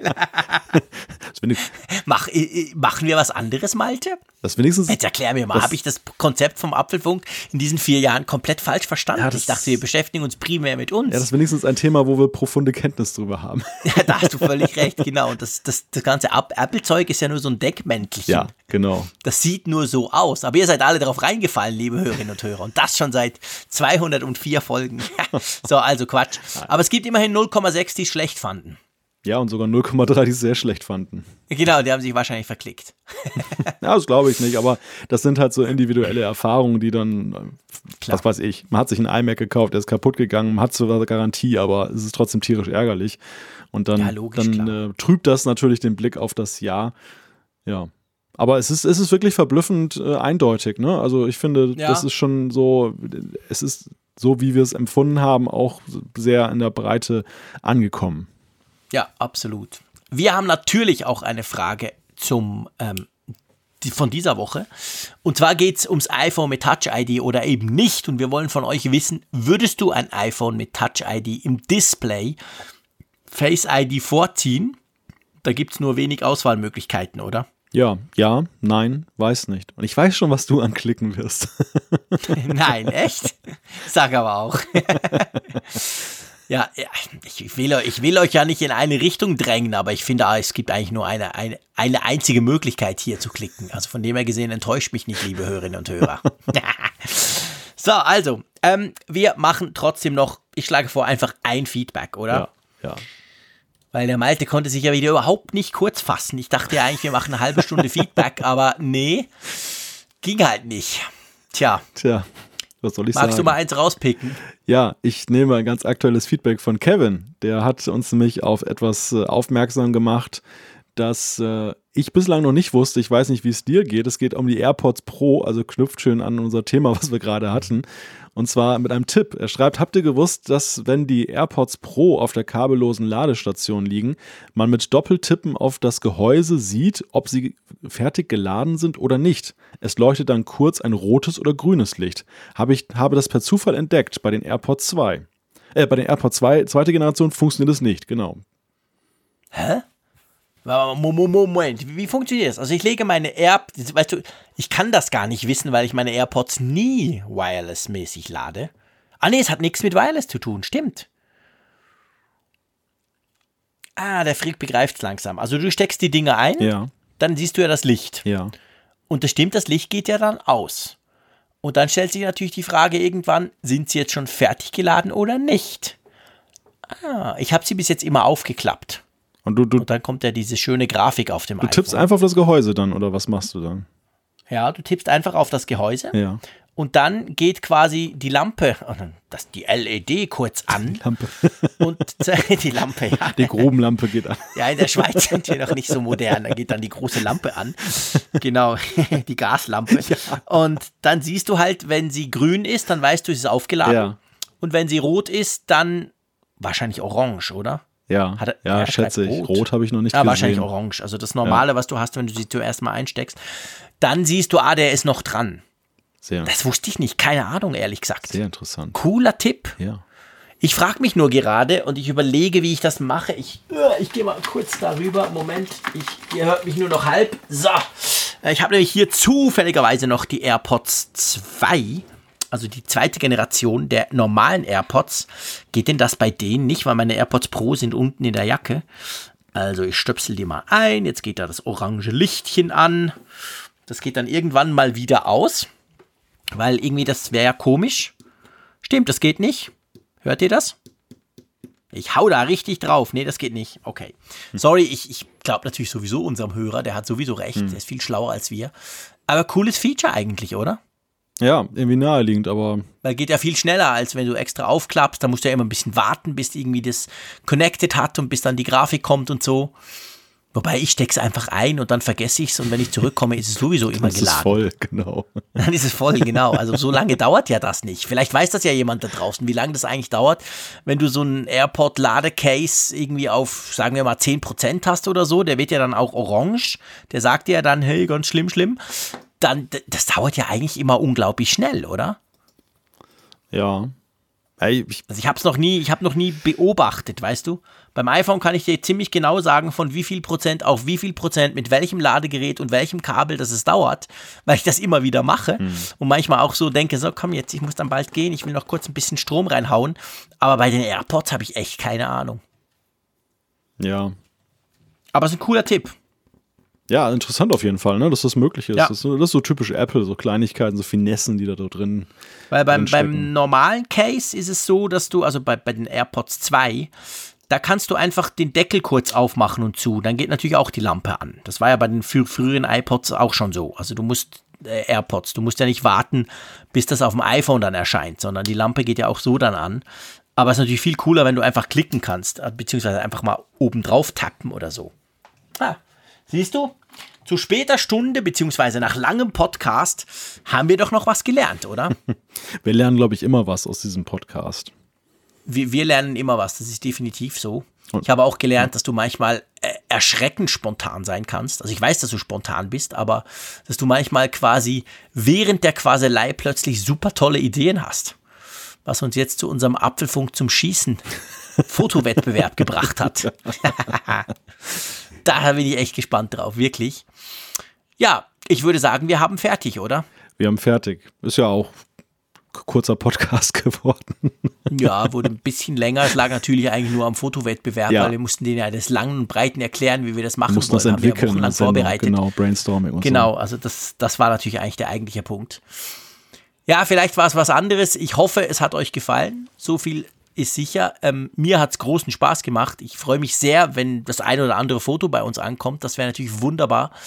Und auch sonst, ähm, vielen Dank. Wir hören uns nächste Woche wieder. Das ist sicher. Dann höre ich auch den Malte wieder. Mal gucken, was er dann für coole Ideen hat. Und ich sage wie immer, Tschüss aus Bern. Tschüss von der Nordsee. Bis dann. Immer auf Empfang mit Funkgerät, der App zum Apfelfunk. Alle Podcast-Folgen zum Nachhören, alle Apple News zum Nachlesen. Werde Teil der Community in der Hörerkarte. Mach mit bei der Umfrage. Auf Wunsch Push-Meldungen inklusive. Lade dir jetzt Funkgerät für iOS und Android kostenlos im App Store und bei Google Play.